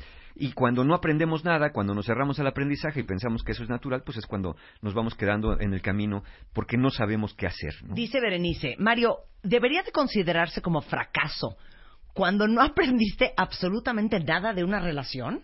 Eh, Bueno, eh, es que habrá que ver por qué no aprendiste absolutamente nada. Te la Es que no hay dormido forma que en no coma, aprendas absolutamente en nada estado de una vegetativo, relación. claro. Sí, a lo, mejor, a lo mejor lo que estás aprendiendo de esa relación no es lo que tú querrías haber aprendido, pero es algo que, que ya habiendo estado ahí, todo se aprovecha, ¿eh? Todo se aprovecha, hasta una ruptura emocional se puede llegar a aprovechar. Entonces pienso que sí hay aprendizajes cuando estás dispuesto a verlos. Cuando no quieres ver nada, te vas a cerrar y no va a haber poder humano que te haga decir, esto me sirvió para algo. Mucha gente no puede ver eh, todavía cuando una relación termina que las cosas tienen algo todavía que aprenderles, ¿no? Pero dime una cosa, a ver, cuentavientes, ya, dejémonos de lloriquear. Y esta va para ti también, Chapo, porque Chapo dice que está fracasado en el amor porque se rompió ya su matrimonio. Neta, hagan la lista. ¿Qué es todo lo que aprendiste de esa última relación que no jaló? O sea, no puede ser que no hayas aprendido No puede absolutamente ser, nada. Claro, claro. Mira, aquí una persona dice, ¿cómo saber si soy yo quien sabotea las relaciones? He tenido personas buenas y nada más no. ¿Seré el problema? Tenemos que asumir que al menos un porcentaje somos nosotros. Claro. Ya sea lo que hacemos, lo que dejamos de hacer o el tipo de personas que estamos eligiendo. Porque si vamos a pensar que otra persona es el problema, la solución no está al alcance de nuestra mano. No se puede cambiar nada que no esté en nuestras manos cambiar. Entonces, lo mejor, yo entiendo que puede haber, por supuesto, un porcentaje en otra persona cuando una relación se termina, pero yo, yo me prefiero asumir cuál es la parte que a mí me toca y con qué sí puedo hacer algo. Pero hay pensamientos y hay cosas que, que empeoran las- la- el sentimiento de fracaso en algunas personas. Por ejemplo, hay expectativas y creencias, por eso les digo que tenemos que aprender de las relaciones. Expectativas y creencias como que las relaciones son para siempre, Sí. que el amor es eterno e inmutable, que si uno se esfuerza lo suficiente y da todo lo que tiene al otro, esa persona nos amará más y nunca querrá irse de nuestro lado. Pensamientos y creencias distorsionados como que la vida es justa, ¿no? Que, que yo lo único que hago es dar amor y tendría que recibirlo también, pues no necesariamente. Y también otro pensamiento distorsionado, la fantasía de que estar sin pareja es estar solo en la vida y que estar sin pareja es lo más terrible que puede pasar. También obviamente la cultura, ¿no? Y los prejuicios de la cultura, que ha hecho que el tener una pareja sea el ideal de realización de algunas personas. Y aquí tenemos que decirlo, particularmente la cultura ha empujado mucho a las mujeres a este supuesto ideal de realización, tener una pareja para poder ser completas y felices, lo cual es una distorsión cultural que ha eh, ta- también la cultura que ha instituido a la familia como la base necesaria para la conformación de la sociedad. Y yo el otro día no me acuerdo con quién platicaba y creo que qué bueno que no me acuerdo, porque me decía, Mario, para mí una familia tiene que tener hijos, y si no hay hijos, no hay familia. Y yo digo, ¿y por qué negarle ese derecho a formar familia a alguien que no quiere o no puede tener hijos? ¿Por qué negarle el derecho a formar familia, a conformar una familia, a alguien que, que no cumple con los estándares culturales o sociales que están prefijados por ahí? Entonces también la sociedad empuja, empuja la- eh, a estas personas a sentirse estigmatizadas tenemos las frases como la quedada, las palabras, los, los conceptos, estos eh, malos conceptos, eh, la quedada, el, el defectuoso, algo tiene de malo, una persona indigna de ser amada, ¿no? Y esta negación social a ser felices a alguien que no tiene pareja. Alguien que dice, nada, pues pobre, es que se quedó solo. Es que dice que quiere estar. No, no, pero lo que pasa es que no pudo. Fracasó y entonces, pobrecito, ¿no? O te pobretean o te satanizan. O te satanizan por no tener pareja porque eres una persona promiscua, o te pobretean porque eres la pobrecita rechazada o el pobrecito Claro. quedado que nunca pudo hacer nada en la vida. Y tampoco la familia coopera también con estas creencias, los mitos familiares, ¿no? ¿Para qué estudias si te vas a casar? Sí. Ya no te pongas tus moños, todos son iguales, ¿no? Ya agarra el que sea. El primero que pase es bueno. Entonces, cuando no cuestionamos los mitos familiares, también nos vamos sintiendo fracasados en la vida. Y, y, y, y también, por supuesto, a lo mejor tu expareja contribuye a estas creencias. Tu expareja que desde su incompetencia, cuando terminaron, te hizo una lista completita de todos tus defectos y te dijo, mira, ¿sabes por qué me voy? Porque eres insufrible, porque eres insoportable, porque eres manipuladora, porque eres odiosa, porque no paras de hablar, porque no sabes beber vino, porque no te gustan mis amigos. Entonces, toda una lista de, cosas que te va diciendo la expareja, que tú las vas tomando por ciertas, cuando lo único que te está diciendo no son tus defectos, te está diciendo lo que a esa persona no le gustó de ti. Pero el, el que a mí no me gusta el vino no quiere decir que el vino sea malo, hablando de esta Claro, en extensión. Entonces, posiblemente hay personas que no les guste cómo eres, pero no tendrías por qué dejar de ser quien eres. Pero para te digo una cosa, pero cuando varias parejas se han quejado de lo mismo, Ahí, yo creo que sí hay que poner atención. Sí, por ¿eh? supuesto. Yo siempre pi- pienso que hay que asumir esa responsabilidad y que vale la pena escuchar. Yo por eso siempre les, a veces les pregunto a mis pacientes, ¿qué es de los que más se queja de ti tu familia y tus amigos y tus exparejas? ¿De qué es lo que más se han quejado de ti siempre? Aunque tú digas que no es cierto, que te tienen mala voluntad. Porque en esa famosa queja repetitiva puede haber una oportunidad de descubrir algo que para ti es oscuro, algo que no ves de ti, o que viéndolo te niegas a aceptarlo, a reconocerlo, y que por eso vas de una relación a otra, porque al final pues eh, no, no haces un cambio, ¿no? Pero yo creo, cuentavientes, que con todo lo que hemos hablado en este programa, sí podrían ahorita, y es más, le estoy dando eh, la vuelta a una hoja en blanco, Así es. hacer una listita Sí. de todo lo que han aprendido de ustedes, del amor, de la vida y de las relaciones, con las últimas experiencias que han tenido. Sí. Ahorita que estabas hablando, yo estaba haciendo ese ejercicio mental. Y las siete relaciones anteriores que yo tuve, desde que tengo 21 años hasta razón. los 42, yo puedo hacer una lista interminable de todo lo que yo aprendí de mí y del amor y de las relaciones con cada una de las parejas que yo tuve Exacto. y qué me dejó cada uno. Yo creo que de veras sería un gran ejercicio hacer tu lista de él, yo, Claro. nosotros. Sí. O sea, ¿qué aprendiste de ti? ¿Qué aprendiste de la otra persona que te ayuda a entender qué tipo de persona quieres y no quieres en tu vida? Y de las relaciones y cómo ¿Qué aprendiste funciona. de las relaciones? ¿No? Claro, claro. Claro, y, y porque uno a veces se va quedando con lo que uno ve en, en los medios, en las películas, en las novelas o los amigos, como si eso fuera lo correcto, ¿no? Estas idealizaciones de vivieron felices para siempre, o mis abuelitos vivieron juntos 60 años de casados, sí, pero no te preguntes eso, pregúntate si fueron felices, y eso no lo sabes, porque muchas veces, sobre todo en generaciones pasadas, se tendía a ocultar los problemas porque socialmente era mal visto los divorcios, entonces las personas se quedaban porque socialmente tenían que quedarse, no porque Claro. quisieran quedarse muchos Y, de y ellos. no dirías tú que en esta, esta lista de que, que son tres partes, Sí. nunca es solo una, No. ni nunca es solo la otra. O No. sea, nunca es solo yo, yo, yo lo hago todo mal, yo soy una estúpida, soy ansiosa, soy berrinchuda, soy celosa. Y en el, en el, o en el otro lado, no, es que él era un patal, él era un grosero, porque él eh, puede ser quien sea, o ella.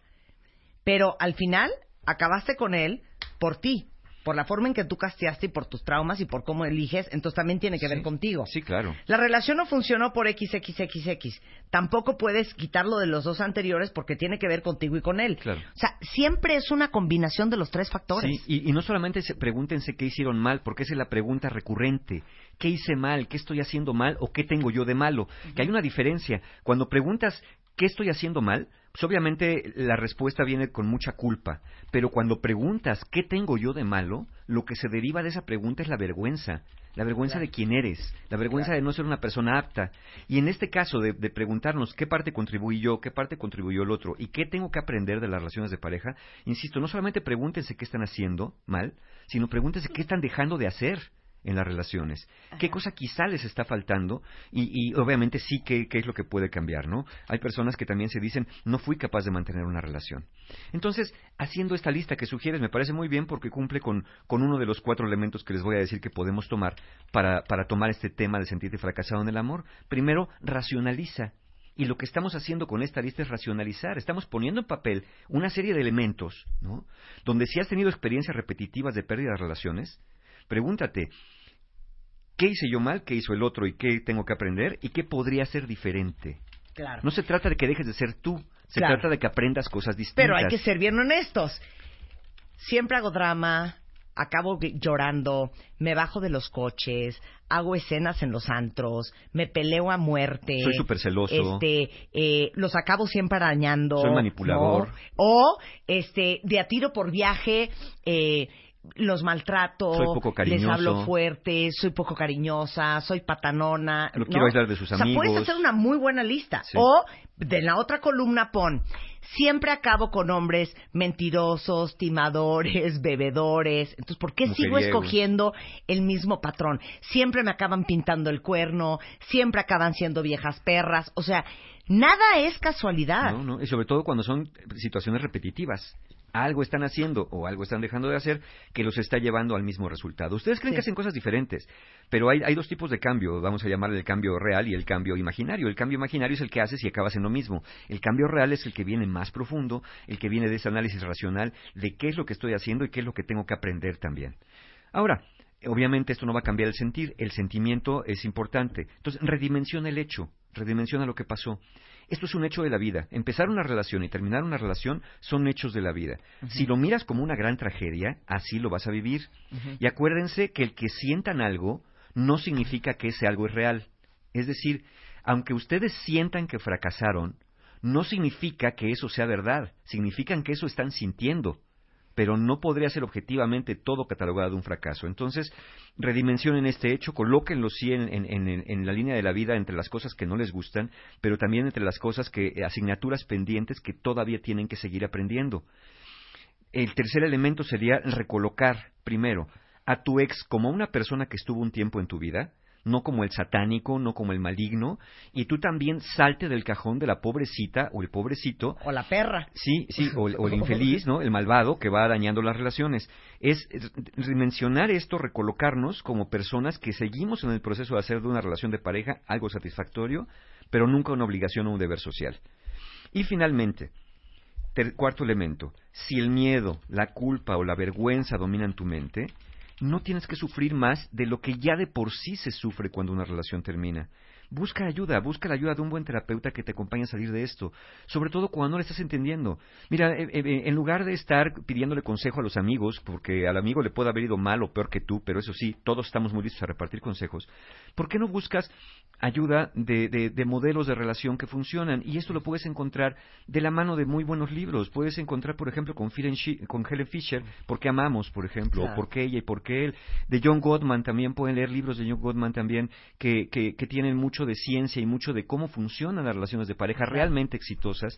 Y bueno, y, yo no soy muy proselitista del asunto, pero podían leer también este, Claroscuros del Amor o El mismo Barco, que son los libros que, que he escrito, que te- están respaldados por todos estos investigadores que menciono y más, que es la parte de la- desde la ciencia de cómo funcionan las relaciones de pareja exitosas. Entonces, desde ahí podemos aprender, desde modelos que ya sabemos que funcionan y obviamente adaptándolos a nuestra realidad personal ¿no? y a nuestros deseos. Y les digo una cosa, no hay peor eh, ciego que el que no quiere ver.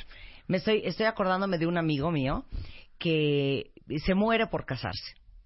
Me encantaría presentárselos, pero cero les conviene. Y se lo he dicho 20 veces, ¿eh? Se muere de ganas de casarse, se muere de ganas de formar una familia. Y les digo algo, muy en el fondo, le tiene como un corajito, no sé si es a las mujeres o a la vida, pero es malcriadón, este, tiene sus dejos de, de- de- de decir pesadezas. Eh, un día le puede llevar flores a la novia y al día siguiente le dice una barrabasada. Entonces tiene este comportamiento que se lo he dicho 800 veces y no quiere ver. No quiere ver que ese es su problema. Y que lo ve como muy normal. Pregúntenme cuántas mujeres sanas lo han mandado al diablo. claro. Claro. 800. Claro. Y igual tengo amigas que le tienen un profundo resentimiento y odio a los, a los hombres Y entonces que juran que quieren novio, pero apenas tienen el novio, los tratan horrible, horrible, en público y en privado. Claro. Y, y luego me dicen, es que no entiendo por qué no funciona, este güey es un imbécil que no quiere compromiso. Yo me quedo pensando, no, es que ese hombre no es que no quisiera un compromiso contigo, Sí. es que salió corriendo por favor. Sí, y esa idea de... es importante que se vean el rabo propio. Esa idea de no quieren compromiso es una buena explicación para ocultar una, es una conducta maníaca de negación del problema. El Claro. problema es el otro, no quiere Claro, compromiso. exacto. No. ¿Qué estarás haciendo tú o dejando de hacer? Mira, aquí alguien dice, entonces yo me pregunto, ¿se puede rescatar una relación con toda esta reflexión sobre uno mismo? Y yo contesto, Belén, yo no sé si se puede rescatar esa relación en la que estás pensando, pero lo que se puede rescatar es la manera que tienes de relacionarte con las parejas en el amor. Eso es lo que sí se puede rescatar. No sé si esa relación en particular sí. Nada más acuérdense todos los que se sienten fracasados en el amor que nadie puede ser completamente lo que otro quiere que sea. Tú eres tú y lo que tienes que hacer es aprender cosas diferentes. Nada más. Me parece muy bien. Lo mejor de Marta de Baile.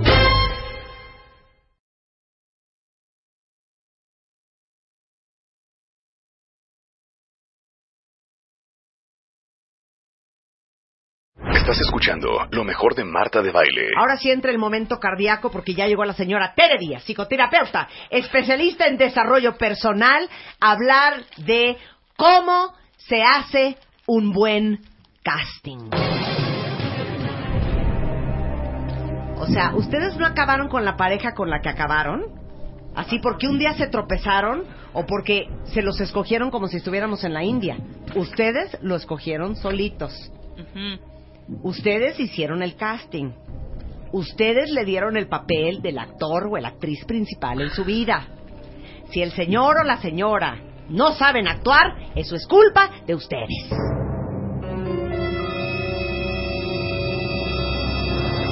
Yo siempre hago la pregunta antes del casting. ¿Por qué quiero tener pareja? ¿Sabes que Marta? Hay mucha gente que está como con una ansiedad de...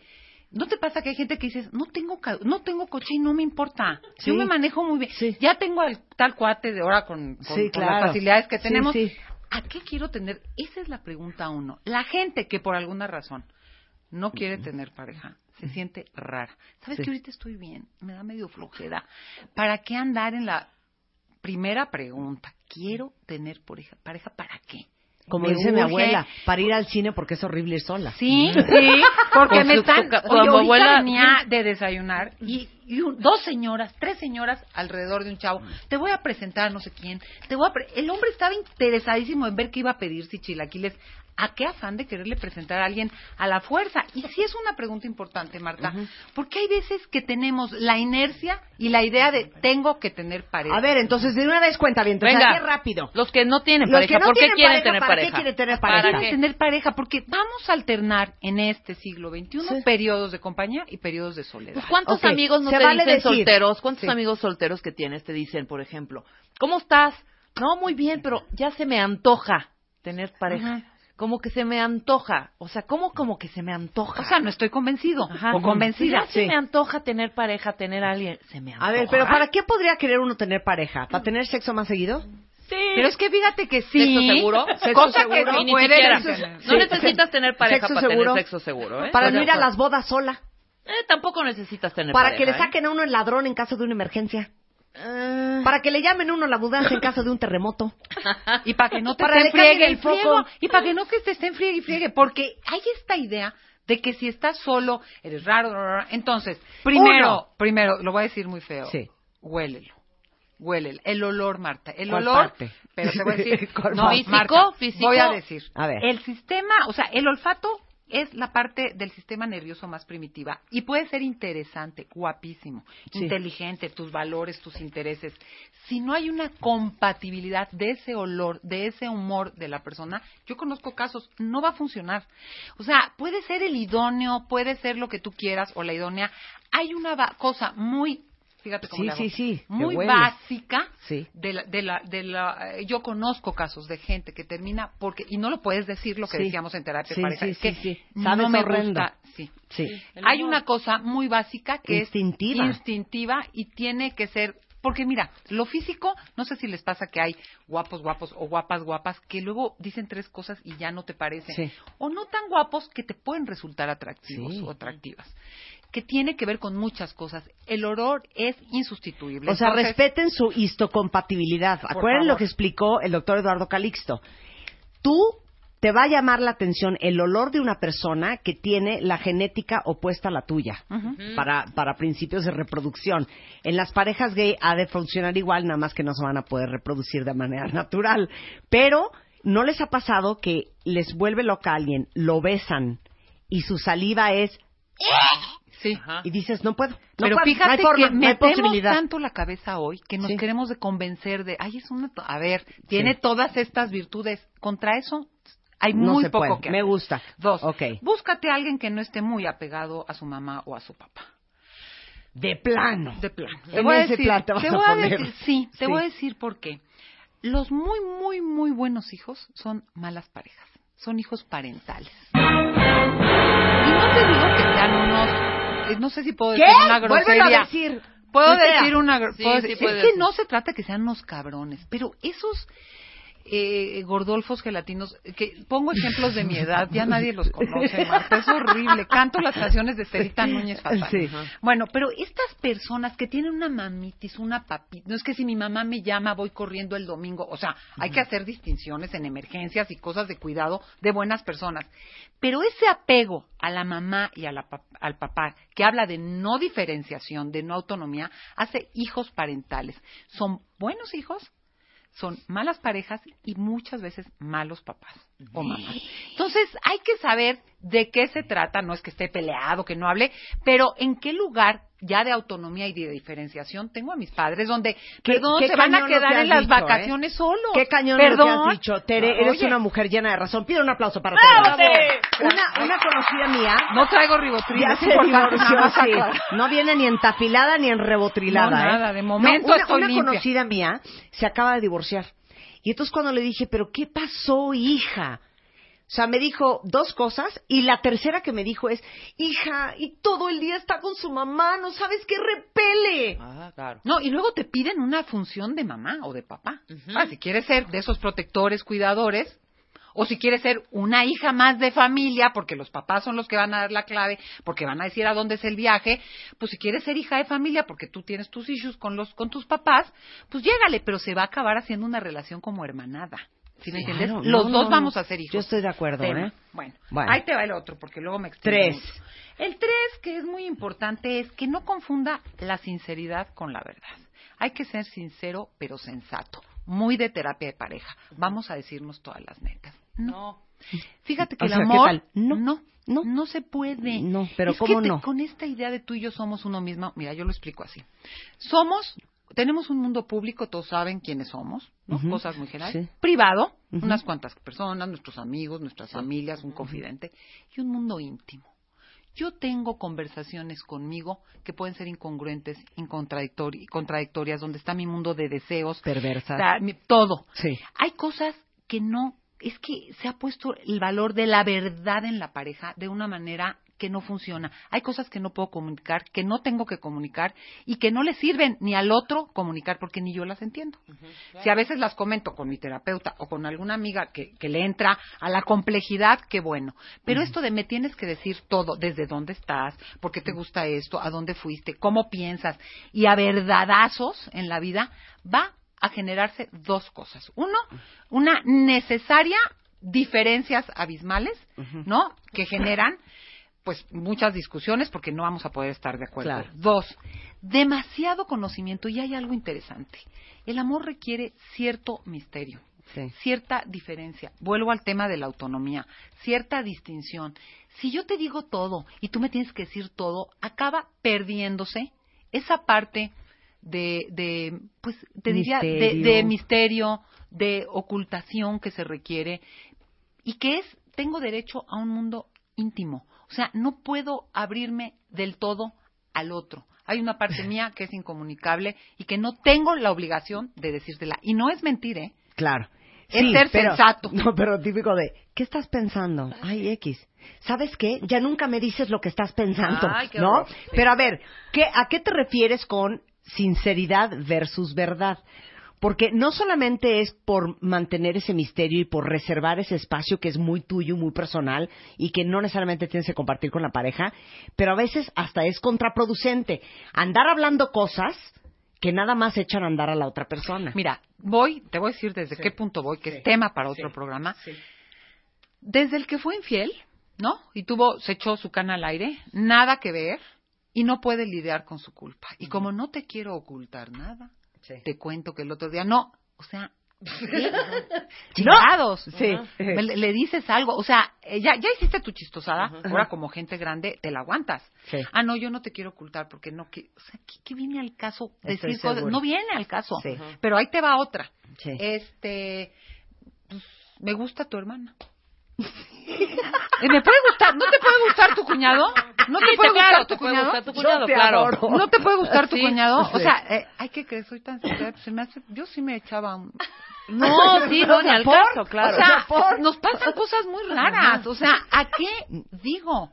O en mi pasado. Ay, cómo les gusta a unos compartir su pasado, porque a mí me gustaba parada de cabeza cuando me... O sea, entonces ya cada vez que te ven parada de cabeza haciendo yoga, buscan al profesor de yoga, ¿me entiendes? Claro. O sea, ¿a qué cuentas cosas? Que Ay, no, no. Hay cosas delicadas que, que no se dicen Porque no sirven, no porque no aportan, porque no hacen una uno diferencia. que quiere que abrirse, ser un libro abierto para el otro, yo te diría, uno no puede ser un libro abierto. Y no quiere decir mentirte ni engañarte. Sí. Yo tengo derecho a un mundo que no... Si yo no puedo lidiar con mis contradicciones Ajá. o con lo que he vivido o con lo que hice y te Sí. lo cuento para mis culpas, no viene al caso. O sea, hay que saber que el otro es un misterio y que puede reservar una parte. Me fascina y te amo con toda mi alma. Punto número cuatro. ¿Sabes qué? Cómo, fíjate cómo trata a los extraños, sobre todo a los de un nivel jerárquico mejo- menor a él o a ella. Eso es tan Hijo, cañón. ¿Cómo le habla la gente en los restaurantes a, a la persona si tiene una gente... Sí, al chofer. Al chofer. Porque cómo se comporta con los demás se va a portar contigo. Y una gente prepotente que tiende a humillar, que necesita ponerse en una cosa de autoridad superior, de abuso, va a hacer va a ser terrible. Sí, va a posicionarse en una cosa de aplastarte. Ok. Que al principio será muy gracioso contigo. Y, y da señales de violencia, ¿eh? Sí, claro. Este trato da señales de abuso y de violencia. Te digo una cosa, les voy a tuitear ahorita una imagen que es tan buena que dice exactamente lo siguiente. A person who is nice to you but is not nice to the waiter is not a nice person. Muy bien. La persona que es súper linda contigo, pero no es linda con el mesero, no es una persona linda. Exacto, Punto. Se acabó. Tuiteame eso. Tuiteame eso. Un buen conversador, Marta. Te voy a decir por qué. ¿Qué cuenta? Alguien que tiene que contar. No, no es que sea una cosa este, Intelectual, pero sí, que tenga que contar, que pueda Claro. deliberar, que sepa escuchar, que, que, que articule. ¿Por qué? Porque fíjate, al tiempo tú no sabes si va a haber poca salud, poco dinero, poco sexo, poco vigor físico, pocas cosas con un buen conversador, con alguien que puedes entrar en una discusión, en un ir y venir, en un cuestionar, que te escucha, que te cuestiona, eso creo que genera mucho para estirar una relación en momentos de crisis. Oye, dice Lilia, amo a tu invitada. Mi invitada se llama Tere Díaz, ¿eh? Ahorita les doy su Twitter para que le escriban y la amen más. Es Teddy Zen, Teddy Zen. Dice, me ha hecho sentir de lo más liberada. No sé de qué liberaste a Liliana, Ay, pero la liberaste. Ok, estamos claros con esa. Bueno, un buen, un buen conversador. conversador, Un buen conversador. Y sabes qué, si doy el tip, porque para uno pide lo que da, no da, Sí. siempre hay que tener algo que sea estimulante, algo de qué hablar, algo, algo que te apasione para poderlo compartir. Bueno, otro, híjole, búscate a alguien que no se sienta insignificante, que no viva, ¿por qué? Porque la gente que se siente poquita cosa, pasan dos cosas. O lo tienes que estar rescatando, cuidando, porque sabes que ya hay a quien le gusta posicionarse en ese lugar de yo, yo, yo, yo puedo más, Sí, yo, yo, ay, yo le ayudo, yo le digo. Vente, gordo, aquí estamos. Sí, ay, ay. el gordo vea con quién platica. Sí, claro. Ya, ya sabes. Ay, me, me voy al baño, no. te lo encargo. Sí. No, te lo encargo, no, claro. gracias, No. claro. Me dejaste solo en toda la cena.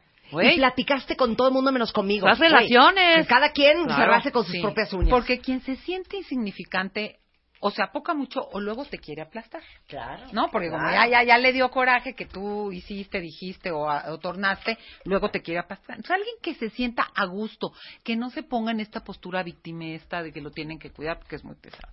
Por supuesto, no a un celoso. Porque al principio es celosa. como graciosa. Sí, es Sí. como graciosa, ¿no? Ay, qué importante soy porque le importo. Los celos viven en el territorio del amor, pero no son amor. No hay que confundir amor con celos. El celoso empieza a perseguir, quiere poseer, quiere controlar, es inquisidor, es suspicaz, es paranoide y entonces acaba acotando tu vida. ¿Puedo decir y- una, una grosería, Rebeca? Sí. Sí. Ok. La gente celosa, harta y cara. Ajá. Claro, que estás con el otro para que no te esté chingando.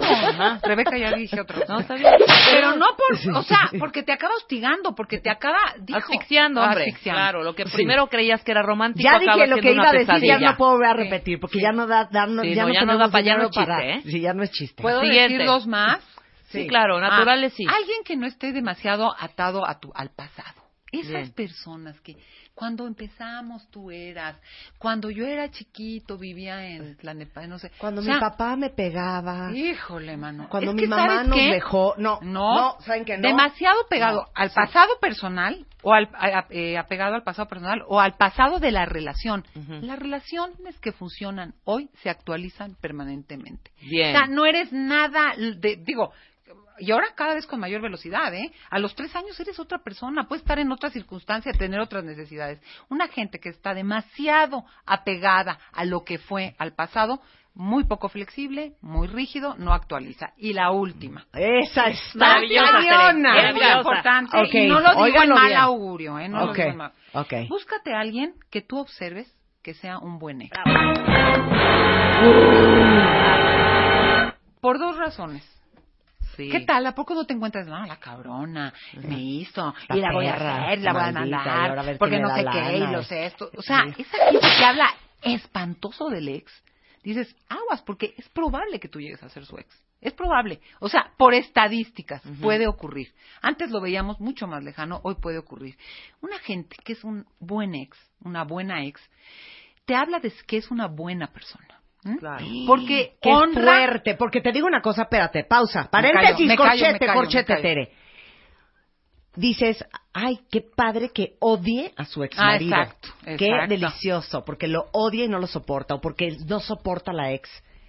Al principio te parece sensacional que odia a las exes o que odia a los exes. Cierro el paréntesis. Es que, ¿sabes qué? Yo creo que de lo más difícil es cerrar bien una relación. Digo, no es que sea su... Hay quienes se llega- llegan a ser amigos, hay quienes llevan una relación cordial y hay quienes no se hablan. Pero traspasar la relación y cerrar el círculo y no estar con cuentas pendientes habla de una buena persona con una madurez y que va a manejar las cosas bien. Acabes, no acabes, con hijos o sin hijos, no te vas a quedar con esas Sí, claro. pain Pero lo que estás diciendo es, para toda aunque sea buen ex, no necesitas tener quizá un contacto como de la Ah, gran no, familia no, mexicana. No, ven- no, Buen nada. ex no es somos amigos, vamos todos a no, tomar no, no, una copa. simplemente No. cerramos las cosas Sí. bien, No. estamos en palos dos. Sí, pero que no hables mira, pestes del otro. claro. Esa manera de expresarse Estoy y de actuar en relación al otro, Sí, ¿no? claro. De acciones. Yo digo, ¿cómo te metiste con alguien que demandó, le secuestró a los hijos, quitó, la dejó en la calle, le hizo... O sea, de esas cosas que dices, ¿cómo te metiste con esta que le manda recados a la, a la nueva? O sea, ¿qué, qué es eso? Habla de una persona que está literalmente maneja muy mal los cierres, ¿no? Porque aparte, pues el amor, ojalá y dure toda la vida, pero el amor tiende a ser eterno mientras dura, ¿no? Claro. Generalmente tiene fecha de inicio, tiene fecha de caducidad, eh, porque te mueres o porque la relación se agota. Yo creo que un buen ex sabe cerrar un círculo, agradecer lo que hubo, honrar lo que viviste, Sí. ¿no? Lo que sea Claro. que hayas vivido hasta un aprendizaje de lo que no quieres y poder continuar. Estoy de acuerdo. ¿Puedo agregarle una que dice Norma? Sí. ¿Y qué dices, Tere Díaz, de la gente que trata mal a los animales? Fíjate que hay un tema de ética y bioética, por supuesto. Yo creo que la crueldad a los animales habla de una cosa a la vida en general. ¿no? Yo creo que sí hay un tema sutil, violento en una gente que es cruel con los animales. ¿Tú das terapia individual?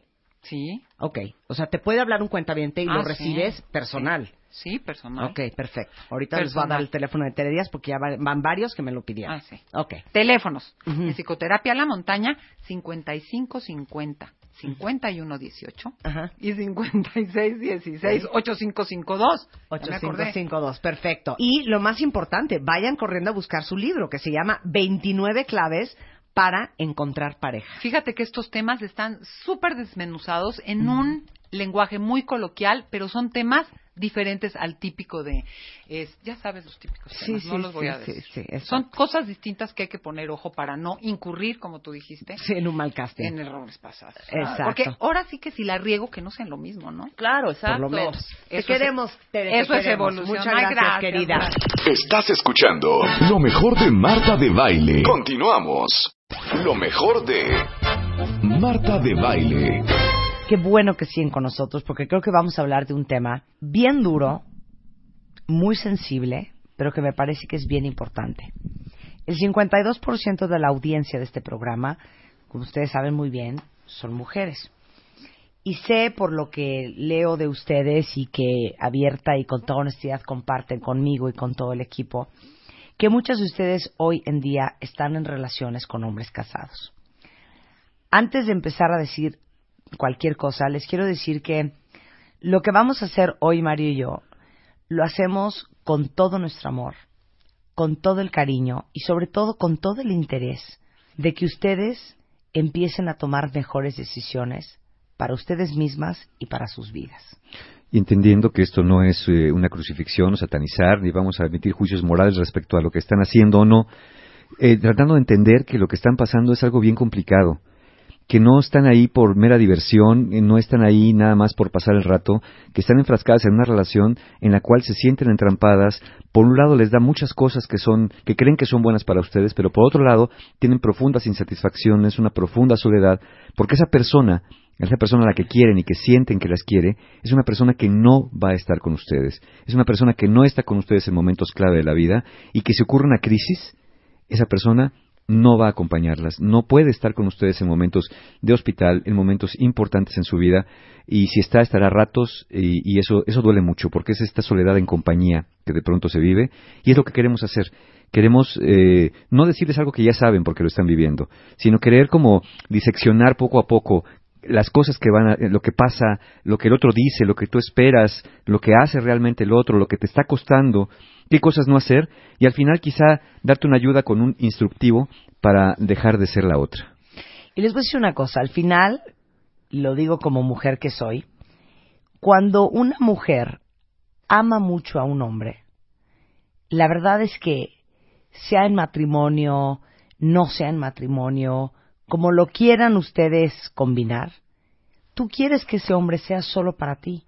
Tú quieres que ese hombre solo te ame a ti, solo te desea a ti, solo tenga sexo contigo, no tenga ojos para nadie más, tú seas su prioridad y tú seas su reina. Eso es el deseo que tiene cualquier mujer que está enamorada de un hombre. Claro. Cuando estás enamorada de un hombre casado, es muy difícil que cualquiera de las anteriores suceda. Sí. ¿Qué es lo que pasa y cómo pasa? ¿Qué pasa? Bueno, pasa, hay una relación con un hombre casado, lo sabes, igual al principio te resistías, ¿no? Eh, pero luego se- acabaste por ceder. Y empezamos con el, ay, solo vamos a ir a comer. Exacto. Ay, solo es mi cuate. Exacto. Ay, solo nos reímos. Ay, solo vamos a tomar café. Y sabes que te está coqueteando, y sabes que quiere algo más, y sabes que te, te corteja de alguna manera. Y lo puedes, y puedes acceder por varias razones. Porque es mayor y te atrae, porque es casado y no hay compromiso, porque es exitoso y lo admiras, porque es un hombre muy ocupado, sí, con su esposa, y muy importante para su esposa, porque se fijó en ti, y un hombre así se fijó en ti. O sea, ¿cómo un hombre así se fijó en ti? Eh, también puede ser porque fue, amor a primera vista. A esta me encanta, ¿no? De pronto dice, es que nos conocimos en otra vida, somos almas gemelas. O quizá la razón es porque hace mucho salieron, hace mucho fue tu novio, o fue tu compañero de la, de la preparatoria que siempre quiso andar contigo y te insistió y te insistió y te insistió, y hoy se reencuentran con matrimonios no muy bien llevados y se les hace buena idea empezar a salir juntos. Y quizá otra razón es porque te sientes sola y estás mal en tu propia relación, o porque no tienes una relación. Eso es lo que pasa en esto. Es las razones básicas por las cuales te vas a involucrar con un hombre casado. Claro. ¿Qué es lo que te dice un hombre casado que sabe, sabe lo que le tira, cuando quiere conquistar a una mujer a pesar de esta relación? Bueno, le puede decir cosas como, siento que te conozco de toda la vida Oye, si te hubiera conocido antes, antes de casarme, bueno, me hubiera casado contigo. Estoy hecho para ti. Nunca me había sentido así con nadie. Mi esposa es una bruja, ya no la aguanto. Está loca, está esquizofrénica. Ya mira, ya, ya ni sexo tenemos, somos como hermanitos, ¿no? Como roomies. Oye, pero duerme en la misma cama, sí, pero cada quien de su lado. Ponemos la almohada en medio. No, sexo nada. Besos nada, no, no, me da asco esa mujer. Eso te lo dice. En realidad es lo que hace. Me siento solo incomprendido, te va a decir. Es que nadie me entiende como tú. Tú sí me amas. ¿Puedo añadir una encuesta? Sí. Eh, hay un sitio que se llama AskMen.com y AskMen sacó una encuesta con 4.100 hombres encuestados y de los cuales 80% admiten haber mentido al amante de no acostarse con la esposa. Claro. Entonces, 8 de cada 10 hombres cuando les dicen, te juro que no tengo sexo con ella, están mintiendo. Totalmente. Ahora, ¿qué te dice durante la relación? Te dice, ya quiero que estemos juntos para siempre. Pero, Pero subrayado en negritas y con comillas. totalmente, pero tengo que encontrar el momento justo para hablar con ella. Es que no la quiero lastimar. Es que se va a poner muy loca. Pero tengo que esperar a que mis hijos terminen la primaria, secundaria, prepa, carrera, maestría, doctorado, que se casen, que nazcan mis nietos. O sea, sí quiere estar contigo, pero siempre hay un pero. Estoy de acuerdo. Lo que esperamos todas las Ahora, mujeres. ¿qué esperas tú? Que un día te presente como su novia, ¿no? Que al fin quieres Que te des tu que, lugar. que te dé su lugar, sí. Pero ojo con esto, no te va a presentar como su novia, y tal vez suene fuerte esto, porque no eres su novia, eres su amante. Él es casado y tiene una esposa. Y teniendo una esposa, no puede tener una novia. Lo que tienen los casados son amantes. Entonces jamás te va a presentar como su novia porque no lo eres. Y no lo vas a hacer. Tu único papel en esta relación es la de la amante. Te puede presentar como su amante. ¿Quieres que te presente como su amante? ¿No? Te puede presentar con algunos cuates, ¿no? Miren a mi amante, pero, pero cuando te presente incluso como su novia, oye, yo no soy tu novia, ¿no? No te engañes con esa parte. ¿Qué más esperas? Como ya dijimos, que esta relación sí funcione, que sea especial. Él no es diferente, tú no eres la excepción y su relación no es algo nunca visto. Él es como cualquier hombre casado, tú eres como cualquier amante y la relación es como cualquier relación de amantes. ¿Qué más esperas tú? Que un día deja a su esposa. Porque tú crees que ella es el único obstáculo que les impide ser felices. Tú crees que es cuestión de que deja a la mujer y todo va a ser color de rosa, ¿sí? Si sucediera que dejara a la esposa, lo que sigue como obstáculo para brincar, como en carrera de, de obstáculos, es su inmadurez, su falta de compromiso, su falta de honestidad, porque eso lo ha tenido mientras ha estado contigo en la relación. Y aparte yo les voy a preguntar una cosa bien fuerte. Dos cosas. El ser infiel a, su esposa, y hoy porque estamos hablando de mujeres con hombres casados, eso también denota, Mario, cómo se maneja ante situaciones difíciles en la vida. Esta es una evidencia de su inhabilidad para tomar responsabilidad y para lidiar con cosas que no son necesariamente placenteras. Esto significa que entonces, cuando se encuentre con problemas en una relación contigo o con situaciones que no le son placenteras a él, ¿va a ser lo mismo? Número uno. Número dos. A ver, ¿puedes en realidad amar, admirar, respetar y querer estar con alguien que es tan irrespetuoso con su mujer? Porque al final esto denota un hombre, el que tiene muy poco respeto por su esposa, este, a la que le miente, a la que le engaña, pues qué clase de persona es. Y el problema es que otro de los síndromes es que tú crees que a ti no te va a pasar porque tú no eres ella. Pero en cuanto tú te vuelvas ella, que es cuando tú te vuelvas su esposa y pasen unos meses, vas a fungir el mismo rol. Pero te vas a Es el convertir, rol de ser la esposa. te vas a convertir en ella. Claro. Ahora pregúntate, si tú le pidieras a él, deja tu esposa, deja tu familia para venirte conmigo, y lo hiciera, pregúntate si quieres estar con alguien que es capaz de dejar a su esposa y a sus hijos simplemente por el hecho que una mujer se lo pide. Pregúntate si quieres hacer eso. Ahora, ahora también piensa, si no dejó a su mujer ya, ya no la va a dejar. Esta relación que tiene contigo es porque es como es. Si la relación que tiene contigo deja de ser como es, deja de tener la relación contigo. Funciona justamente porque es. ¿Qué otra cosa quieres tú? ¿Quieres que su esposa se entere para que lo deje libre al pobrecito?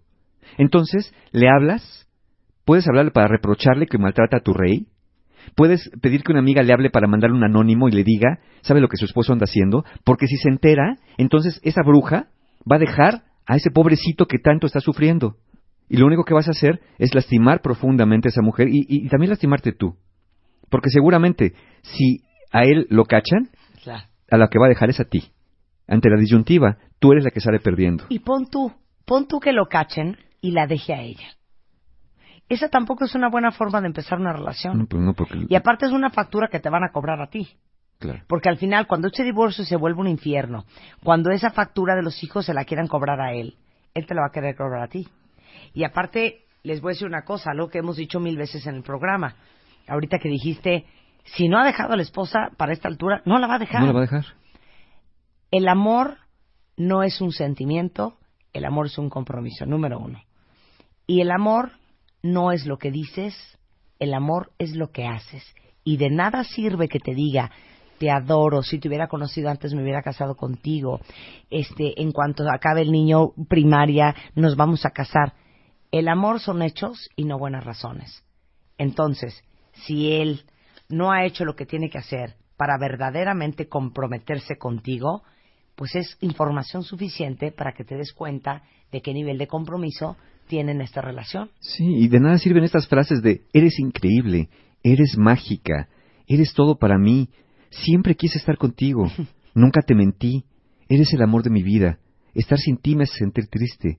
E- Esas son palabras, nada más. Entonces seguimos en lo que las mujeres esperan. Eso, sí, eso es lo que la mujer se espera. Ya, tan tan, que Tan, su tan. esposa lo deje, que nunca te deje, etcétera. Que su esposa se entere, que te presente como su noviecita santa, que su relación sí funcione, que sea la excepción que confirma la regla. Ok, ¿qué hacen los hombres? ¿Qué hacen los hombres? Bueno, primero, el hombre tiene una doble vida que no piensa dejar. Eso es lo que hacen en realidad. Todo ¿Por eso qué? que te Porque dijo. tiene su pastel y se lo está comiendo también. Pues sí. Es como decían, digo, a quién le dan pan que llore. Oye, tú le ofreces esto, y allá tiene aquello otro, allá tiene la seguridad de una atención en una casa, el amor de unos hijos, eh, la paciencia de una esposa, y de este lado tiene sexo, y sexo, y sexo, y puede que una que otra diversión. Y les voy a decir una cosa, también, ¿qué pasa en estos casos? En la mujer, en la amante, se empieza a gestar una gran frustración. ¿Por qué? Porque te empiezas a dar cuenta de todo de lo que tú te pierdes que él tiene. ¿Por qué? Porque él sí tiene un matrimonio legítimo que le ayuda en su eh, persona pública, que lo ayuda a verse bien ante la sociedad y, por otro lado, tiene una relación ilegítima que le llena todos los vacíos que no tiene en su matrimonio. Entonces, por duro que suene, muchísimas mujeres se sienten sumamente frustradas porque te das cuenta que él tiene lo mejor de los dos mundos, porque terminando de pasar la tarde contigo en un hotel, se va a la cena de casa de sus suegros con su esposa y sus hijos y el fin de semana se fue a pasar el fin de semana a Acapulco para que los niños se asoleen Claro. y tú te quedaste picándote los ojos en tu casa. Y cuando él está de vacaciones en Acapulco, te va a mandar mensajes escondidas. Y va a invertir 15 minutos al día en mandarte mensajes. El resto de las 23 horas con 45 minutos del día va a estar con su esposa en la alberca, en la cama, bebiendo, jugando, platicando. Él lo que hace es está con su esposa todos los días, todas las noches, duermen juntos, abrazados, y seguro, sí, seguro tienen sexo. Si de casualidad te lleva de un viaje de negocios, sale de, vámonos de vacaciones, mi vida, porque dije que me iba a ir un viaje de negocios. Bueno, también espera que en ese viaje de negocios de vez en cuando llama a su esposa, para que no se ponga loca. ¿sí? Se salga al pasillo del hotel, baja a la recepción, voy a ver si hay hielo, este, eh, eh, de pronto cuando te metes a bañar, váyate tú primero, yo ahorita voy, calienta el agua, y rápidamente marca, manda un mensaje para decirle a la esposa, estoy bien, mi vida, este, ay, me tienen bien negreado aquí, este, luego te hablo porque aquí no me deja, no hay señal, ese tipo de cosas, ¿no? Lo va a estar haciendo también y te vas a dar cuenta. Y finalmente, ¿qué otra cosa hace? No te lo va a decir, pero todo el tiempo te está comparando con su esposa. Todo el tiempo. A veces ganas, a veces pierdes en la comparación. ¿Puedo añadir algo? Claro. Yo creo que otra cosa que sucede en un hombre es que al final, por más loco que suene y por más duro que suene, porque aunque él te persiguió, aunque él te la hizo muy difícil para que tú te pudieras resistir, aunque él te dice todo el día lo maravillosa que eres, en algún nivel, en algún punto, él va a tener trabajo en respetarte. Porque ¿qué es lo que pudiera pensar un hombre? ¿Cómo voy a respetar a una mujer que se conforme con una relación tan defectuosa, tan incompleta y tan precaria como esta? Y aunque suene súper fuerte, yo también tengo amigos que han tenido amantes. Y es muy difícil para un hombre respetar a una mujer que no se respeta a sí misma. Y sabes aquí, aquí hay dos reacciones en esto. El, el hombre que tiene una amante, o, o es, francamente, le vale gorro y le importa poco lo que hace y va y después que va no la, no la vuelve a pelar nunca en toda la semana, o se vuelve extremadamente celoso y desconfiado. Es un hombre que te va a celar mucho, justamente porque no confía en ti. ¿Cómo va a confiar en ti si fuiste capaz de relacionarte con un hombre que está casado? Entonces, él intuye o piensa que así como lo hiciste con él, lo va a hacer con cualquiera, con el que pase. Por eso se vuelve tan celoso, tan acosador, por eso quiere tenerte tan controlada en esta parte. Y eso es parte de lo que te cuesta esta relación, ¿eh? Este control, el aislamiento que te da el otro. Se vuelve celoso, acosador, aislador. Te quiere disponible para cuando pueda darte tiempo. Y a veces se te presentan oportunidades inesperadas, así que tú debes estar lista. Tú debes de dejar salir con tus amigos para estar lista para verlo de voladita, de pronto por ahí cuando eh, tienes que ajustarse a sus horarios o actividades, ¿no? Cuando tiene 15 minutos disponibles diciendo que va a llevar a revisar la rueda que trae un ruido raro, que el ruido raro es el cinismo que le viene arrastrando atrás del coche, ¿no? Entonces, este, ese es el costo, esos tiempos, tienes que ajustarte a su vida, tienes que ajustarte a sus tiempos y tienes que dejar a tu de lado porque tienes que estar lista para él. Pobre de ti, no, no le contestes el mensaje. Te va a decir, ¿dónde estabas? Pues es que me estaba bañando. Carajo, tenía yo 15, salí al súper, te podía haber pasado a ver y darte un beso. Bueno, lo increíble es que un día hablé sobre el peor tipo de fidelidad que existe en el mundo, porque sí existe. Cuando aparte le eres fiel al hombre con que andas, que es casado. No, claro, y generalmente le eres fiel. Y generalmente te aíslas. Y generalmente tus cuates te dicen, oye, ¿qué onda? Pues vamos, vamos a salir, ¿no? En la noche todos. Ay, es que no puedo, porque es que no sé que me vaya a hablar Miguel, ¿no? ¿No? Ya, Mario. Sí, entonces, ¿cómo no? Pues no, no, no puedo estar. Y están ahí, nunca suena el teléfono, ¿no? Y a la mañana siguiente, si es fin de semana, O hasta el suena lunes. y estás con- contenta y conforme con el minuto 30 Claro. segundos que estuviste en el teléfono con él y que te dijo que te amaba. O lo justificas. Oye, ¿qué pasó? ¿No fuiste a la fiesta, pero te habló Miguel? No, pero es que sabes que luego anda muy ocupado. Tiene mucha chamba. Ha de haber salido tarde. O la mujer maldita seguramente lo estuvo acosando y no lo dejó hablar conmigo. Maldita desgraciada, pero él en cuanto puede me habla. Nomás que hasta en el baño lo persigue esta. Espía el celular. Ya hasta puso un nombre clave para mí. ¿Qué te cuesta? Te cuesta mucho. Te cuesta que no puedes hacer tu relación abierta o pública. Te cuesta que no puedes ir con él a todas partes. Te cuenta cosas, reuniones, fiestas, lugares, pero no y puedes ir aparte, con él. te pierdes de lo increíble que se siente caminar de la mano en libertad con alguien y saber que alguien está orgulloso de estar contigo y demostrarte. Claro. Y si dudas de eso, de verdad, vete un fin de semana con él y date cuenta cómo en el fin de semana sí te agarra de la mano en la calle, sí te abraza cuando te vas a una ciudad remota, a un pueblo por allá perdido en la Sierra Tarahumara o en la Huasteca Potosina. Ahí sí te agarra, te abraza, te besa. Acá en la ciudad no. O en el lugar donde vives no lo hace. ¿Por qué no lo hace? Porque está en riesgo. Y dices, ay, qué rico, me agarró de la mano. Sí te agarró de la mano cuando no se siente que está en riesgo. No, no es que lo haga de manera auténtica y genuina. ¿Cuál es el otro precio también? ¿Qué pasa cuando te lo topas en público? ¿Qué vas a hacer? ¿A reclamarle? Pues te haces que no lo conoces. Y si de casualidad vienes con alguien más que sí lo conoce porque son compañeros de trabajo, tienes que saludarlo como si nada. Licenciado, ¿cómo está? Ay, ¿cómo está? Mira, mi esposa. ¿Qué sientes cuando, cuando pasa eso? Y la esposa que, mm, si no se las huele, te saluda y tú, y tú sabes lo que está pasando. Entonces, tienes que fingir que no lo conoces. Oye, y el tiempo invertido en la relación. Es una relación rentada que te quita tiempo para tener una relación propia de tu gusto. Estás rentando una relación que no es la que quieres, es la relación que formó alguien más y estás pagando por ello. Dices, no, no me cuesta, sí te cuesta, te cuesta con tiempo, te cuesta con tu vida, te cuesta con oportunidades. Es más, de hecho, una relación así te puede echar a perder posibles parejas reales, porque nadie, nadie va a competir con Mr. Fantástico. Entonces viven pretendientes que no los ves porque no, pues cómo, él no es tan maduro, él no es tan maduro, hazme favor. Maduro, y lo, lo refieres como maduro. Lo refieres que no es tan inteligente, es que no es tan hombre. Todas las cualidades que no tiene justamente son las que admiras. Su madurez. Si tuviera la madurez que crees que tiene, no estaría pasando lo que está pasando en realidad. ¿Mm? Eso es lo que te cuesta. ¿Qué más te cuesta? Tienes que mentirle a tu familia.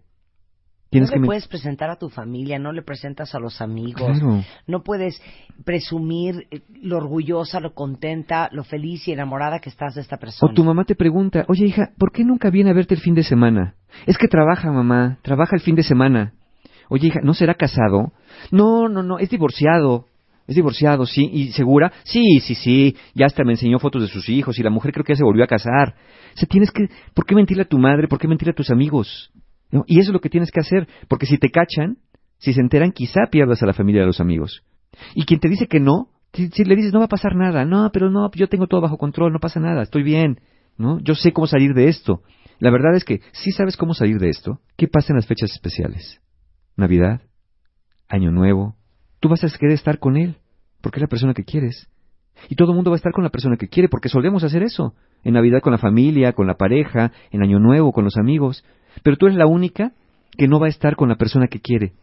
Que va a estar por ahí sentada en una silla, viendo cómo todos están alegres, y tú no.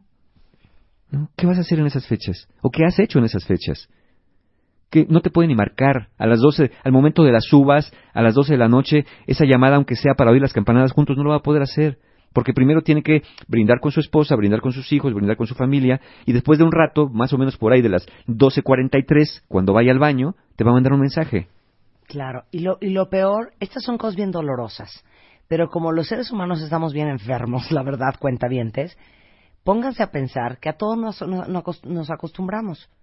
Y claro que te vas a acostumbrar Y lo vas a justificar. a no pasar el 24 con él, a no pasar el 31, a tener que celebrar el Día de las Madres si eres mamá sola, a no poder estar en su cumpleaños con él, a que él no esté en tu cumpleaños contigo, a no poder pasar las vacaciones de verano, de invierno, de Semana Santa con él, porque él tiene que estar con su familia, que es a quien verdaderamente le pertenece su tiempo.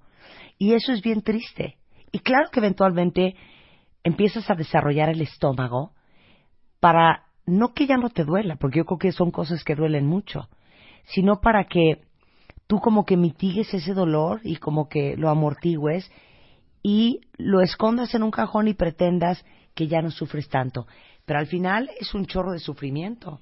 Sí, lo malo es que se reajustan tus estándares ese tipo de trato. Se reajustan tus estándares a esos ratos, a esos tiempos donde apenas te puede ver y después empiezas a creer que eso es normal.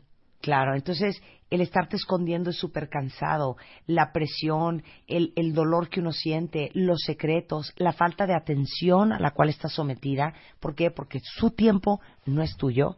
Todo esto tiene un impacto en ti y al final uno es la consen.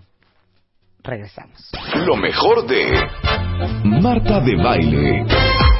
Bueno, ya saben, cuentavientes, que somos súper fans de Yucatán y para todos los que todavía no han hecho su plan de fin de año, déjenme decirles que Yucatán, aparte de tener una naturaleza espectacular, tienen lujo, historia, eh, una comida espectacular, el humor de la gente, ahora sí que todo lo que necesitan para relajarse y olvidarse del estrés de la ciudad donde vivan. Y ahora sí que Yucatán ha sido premiada eh, como una de las ciudades más seguras del país. Y además sus lugares están llenos de una historia interminable que ahora sí que no les va a alcanzar con visitarlos un par de veces. Ahora sí que por eso dicen Yucatán ven por todo porque en cuanto lleguen no se van a querer regresar. Estás escuchando Lo mejor de Marta de Baile. Continuamos. Estás escuchando Lo mejor de Marta de Baile. Lo mejor de Marta de Baile. Regresamos. Estamos de regreso en W Radio hablando con Mario Guerra sobre un tema sensible. Eh, los estamos leyendo en Twitter y en el mail y con las llamadas de que les está llegando mucho al corazón y como les dijimos al principio, de veras este programa lo hacemos con mucho cariño, con mucho amor, eh, sin juzgarlas, pero también dándoles un poco de perspectiva, objetividad y pecando de la vocecita de Pepe Grillo, dándoles un consejo un poco más sano para que tomen mejores decisiones para ustedes y para su vida. Las consecuencias de ser la otra. Y estamos hablando de todos los precios que se pagan Los costos, sí. cuando eres la otra. Sí, mira, el, el caso, un caso real, me contaron. Dice, de pronto estaba yo con él, con, con este cuate casado, estábamos en el hotel, y él me dijo, ¿sabes qué? Ya me tengo que ir porque mi esposa me está esperando, vamos a ir a una cena. Ella le dijo, cinco minutos más, abrázame tantito antes de irnos. Le dijo, no, no, me tengo que ir. Ella le insistía, pero por favor, ¿qué te cuesta cinco minutos? No va a pasar nada. Él se pone muy necio, ella empieza a entrar en un ataque de ansiedad.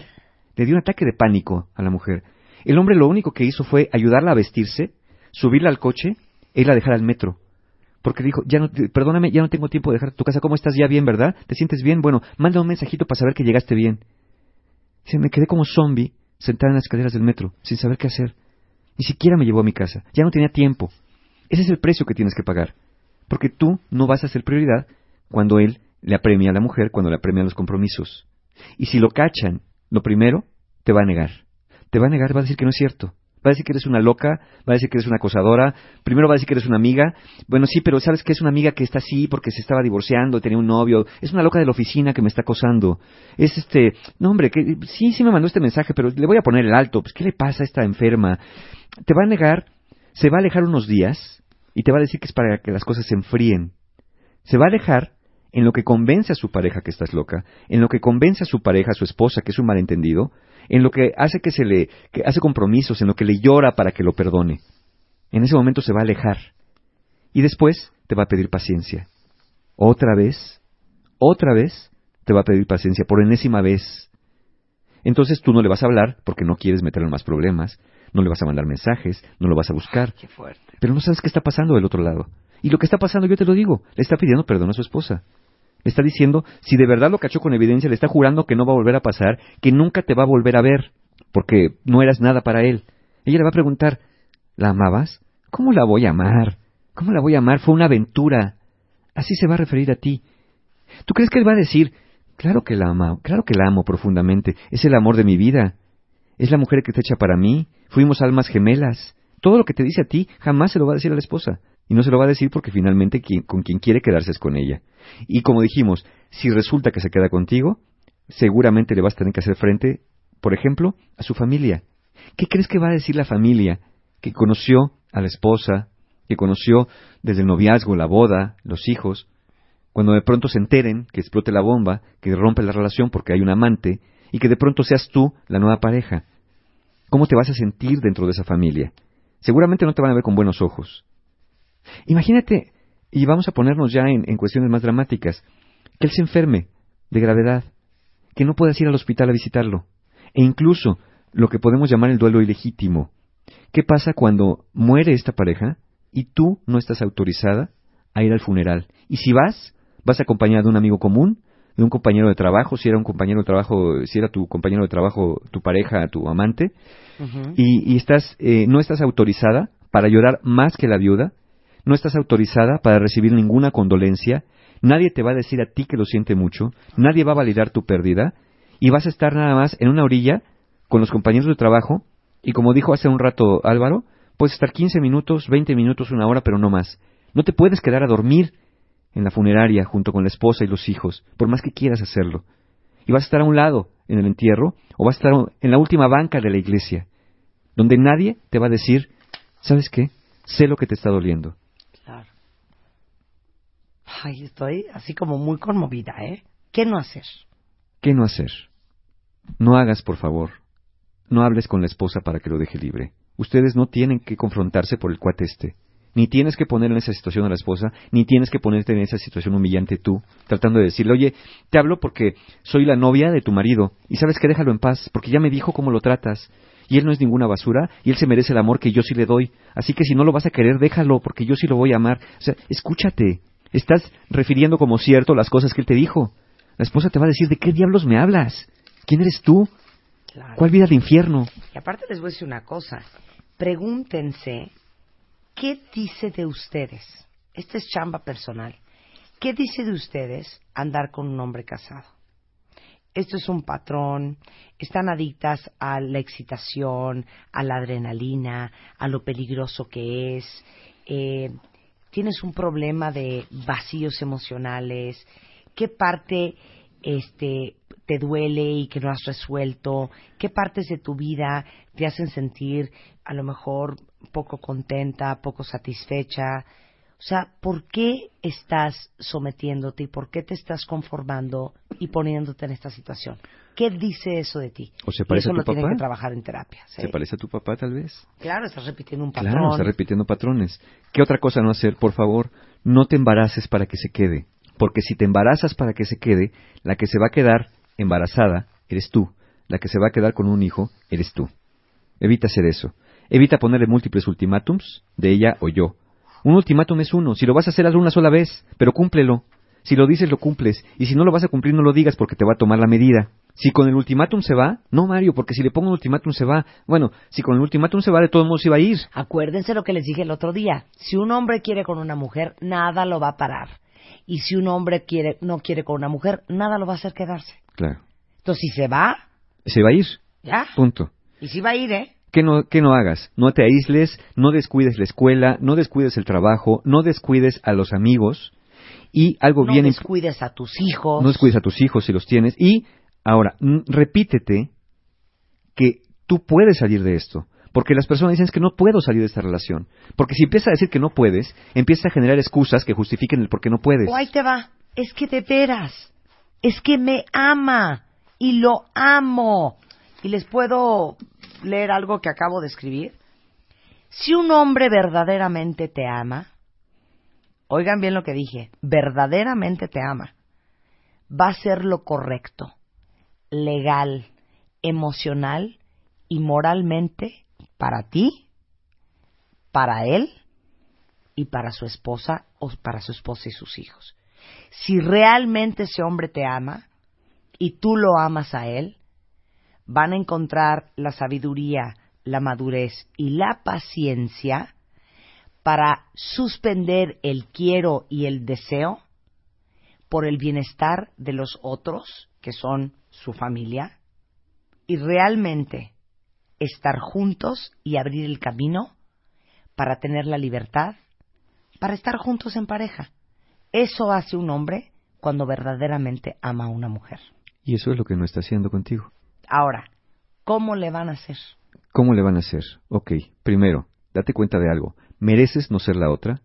¿Mereces una relación estable y exclusiva? ¿Tú puedes salir de esa situación? Y tú quizá no lo sabes ahorita, pero tú realmente quieres salir ya de esta situación.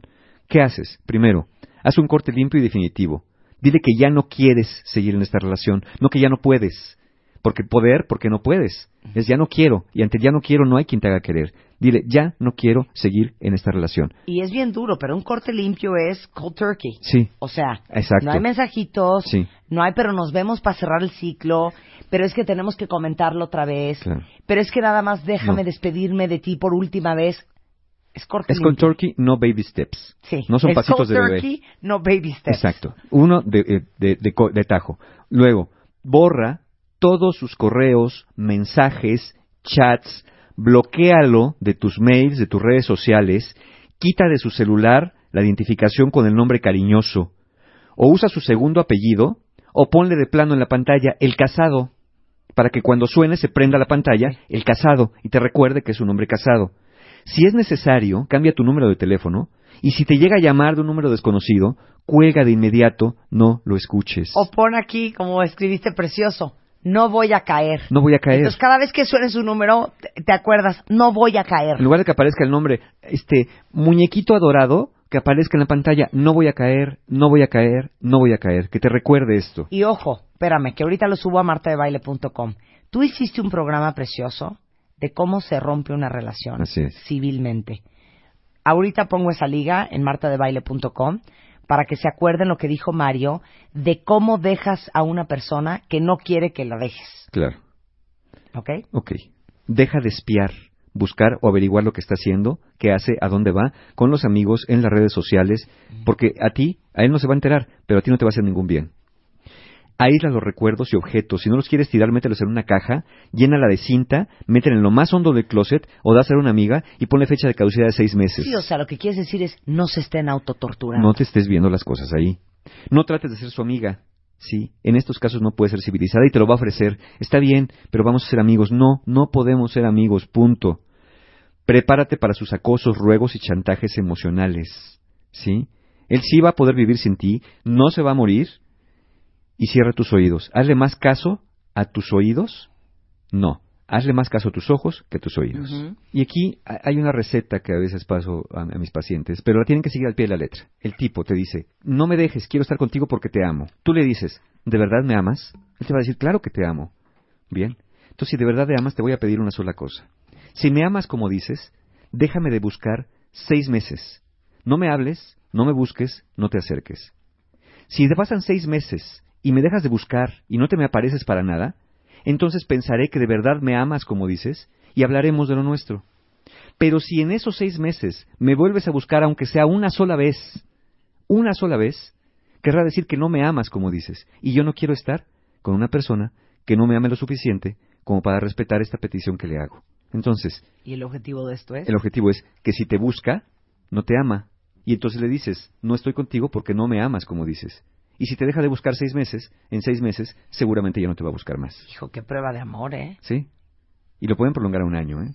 Si lo hacen al pie de la letra, el tipo no puede, va a decir, no, a veces no lo puedo hacer. Entonces le dices, entonces si no puedes hacer esto que te pido, ¿cómo esperas que quiera que confíe en ti? Lo único que te pido es eso, déjame buscar seis meses. Si me dejas de buscar, sabré que me amas como dices y entonces hablaremos. Ok, no se vale decirle, el día que te divorcies, No, me hablas. no, ¿Por? no. El día que te divorcies me hablas, bueno, porque entonces le estás pidiendo que se divorcie y estás poniendo una condición. Si lo hace, como dije hace rato, querrá decir que es una persona que es capaz de divorciarse simplemente porque alguien se lo pidió. No lo pensó, no lo quería. Se lo pediste, ya, hice lo que me pediste. Entonces le digo, oye, Sí, es una factura muy grande, sí, tienes razón. Sí, ¿no? Ok, ahora, ¿qué más? Confiésate con alguien. Antes de caer en la tentación de volver a buscarle, búscate un amigo, búscate una amiga y, ¿sabes qué? Te marqué porque estoy a punto de hablarle y habla con esa persona. Que sea como tu padrino, que sea como tu madrina ahí para que te desahogues. Confiésate con alguien antes de hacerlo. ¿Sabes que ya no aguanto la tentación? Estoy a punto de marcarle y esa persona va a ayudarte a decirte, a recordarte, oye, eso no es lo que tú quieres. Y finalmente, usa el método griego del destierro. Nosotros solemos hablar mucho del amante.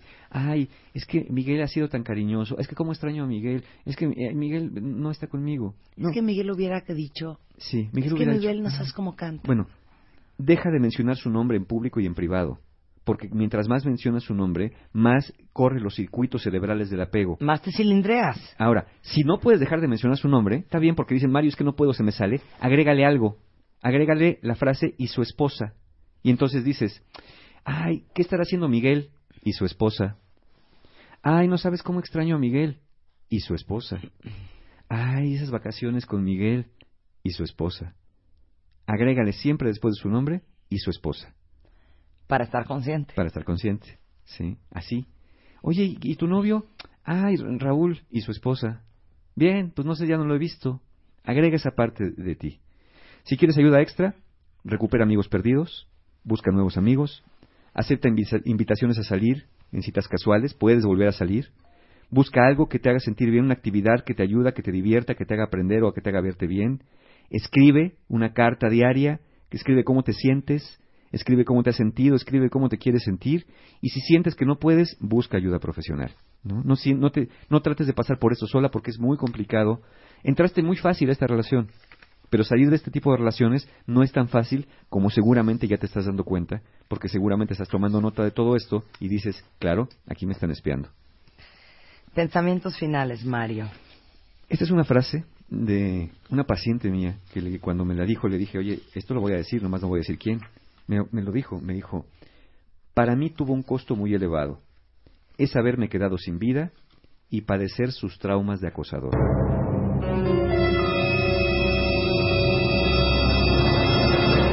Yo les diría lo siguiente. Una cosa te lleva a la otra. Y en lo que menos te lo esperes, ya pasaron 14 años. Sí. Si nosotros nos damos cuenta que rápido pasa el tiempo, que de repente dices, no puede ser, ya tengo 44, ¿a qué hora se fueron los años y la vida? Y obviamente la relación con un hombre casado puede durar muchísimos años. ¿Por qué? Porque no muere mientras que no muera la esperanza. Y, nos alimentamos de, claro, De nos fantasía. alimentamos de promesas, de fantasías. Y en menos de lo que canta un gallo, estás acabando tu tiempo, que es tiempo preciado, de tener la oportunidad de conocer a alguien con sí, con quien sí construir una relación sana, amorosa, que pueda florecer, con personas que realmente se quieran comprometer contigo. Y así como lo conociste a él, claro que existen muchos otros hombres más. Porque ese es el punto. Crees que nadie es como él, que nadie te va a conocer como él, que nadie te va a querer como él, que nadie te va a hacer el amor como él, que con nadie tienes más química que con él, que nadie te entiende más que él. Y claro que existe. Sí, lo que pasa es que todavía no lo conoces. Y metida ahí, tampoco lo vas a conocer. No, difícilmente va a llegar otro a ocupar el hueco cuando no hay un hueco que ocupar. Si está lleno de esto que está vacío para aparte, ¿no? Es como una cáscara, este pronto esto hueco que no es para ti, además acuérdate, es una relación rentada y estás pagando con tu tiempo, estás pagando con tu vida y estás pagando con tu autoestima. Esa es la renta que estás pagando. Por algo que al final, por más que pagaste por años, no, te va- no se va a quedar quedando contigo. Igual que un departamento, igual que una casa rentada, no es tuya. Mis niñas adoradas, si ustedes saben quiénes son, no se hagan eso. De veras, no se hagan eso. Si se quedan todavía con el corazón ansioso y como que creen y no creen lo que dijo Mario, lo que hablamos en este programa, vuelvan a oír el podcast. Óiganlo 20 veces. Óiganlo cuantas veces sea necesario para que les caiga el 20. Yo siempre creo que, tanto en esta, sobre todo en estas relaciones, pero en cualquier relación, ponle una fecha a la relación. Es decir, si una relación, pasado el tiempo que tú fijes, no va para más, ya no va a ir para más. No sé cuánto tiempo, un año, seis meses, una relación debe ir para más. Pero sobre todo en estas. Si estás a punto de meterte y dices, pues a mí me vale lo que dijeron Mario y Marta, porque yo le voy a entrar con este cuate porque me late, porque es el amor de mi vida, nada más fíjate una fecha de caducidad de la relación para saber si va para más. Si pasa un año y no deja la esposa, no se va contigo, no va para más la relación, deja la relación. No va a ir para más, más tiempo. Tú fija la fecha de caducidad para que no llegues a los 14 años. Fíjese qué interesante. Falta que ese sea un hombre con el que quieran estar. Pero un perfecto ejemplo de lo que decimos de que cuando un hombre quiere con una mujer nada lo va a parar es el ejemplo de Rupert Murdoch, que yo siempre lo pongo, que es este gran magnate, uno de los hombres en la lista de los hombres más ricos del mundo. Él se divorció de su esposa de veintipico, treinta y pico de años, literal un lunes. El divorcio le costó entre 2.500 y 3.000 millones de dólares estuvo dispuesto a pagar esa cantidad de dinero para divorciarse de su ex esposa porque quería casarse con la novia, que es una china que ahí anda ahora con él, que llevan varios años casados. Esto sucedió un lunes. El martes se estaba casando con la china. Ese es el ejemplo de un hombre que quiere con una mujer. Claro. Oye, quizá nos faltó un mensaje para los hombres casados. ¿Sabes qué?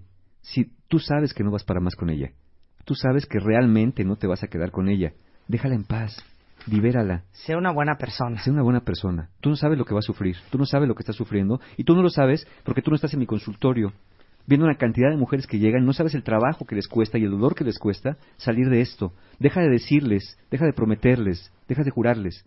Tú sabes perfectamente bien dónde estás parado y sabes perfectamente bien lo que quieres. Déjalas en paz o cuando menos págale su terapia. Claro. O sea, es que como dice el dicho, don't do your best, just do what's required. No hagas tu mejor esfuerzo, nada más haz lo que se necesita hacer. Punto. Sí. Atiende tus miserias emocionales en un consultorio. Las mujeres no son objeto, ¿sí? No las utilices para tapar tus huecos emocionales. Ve a terapia, paga la terapia. Gracias, Mario. Gracias. Lo mejor de Marta de Baile.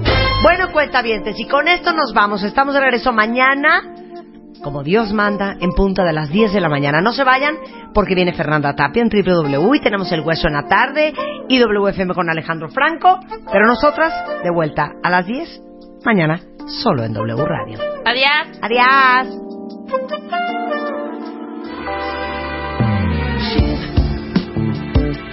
gone away, flying out on a jet plane. Be back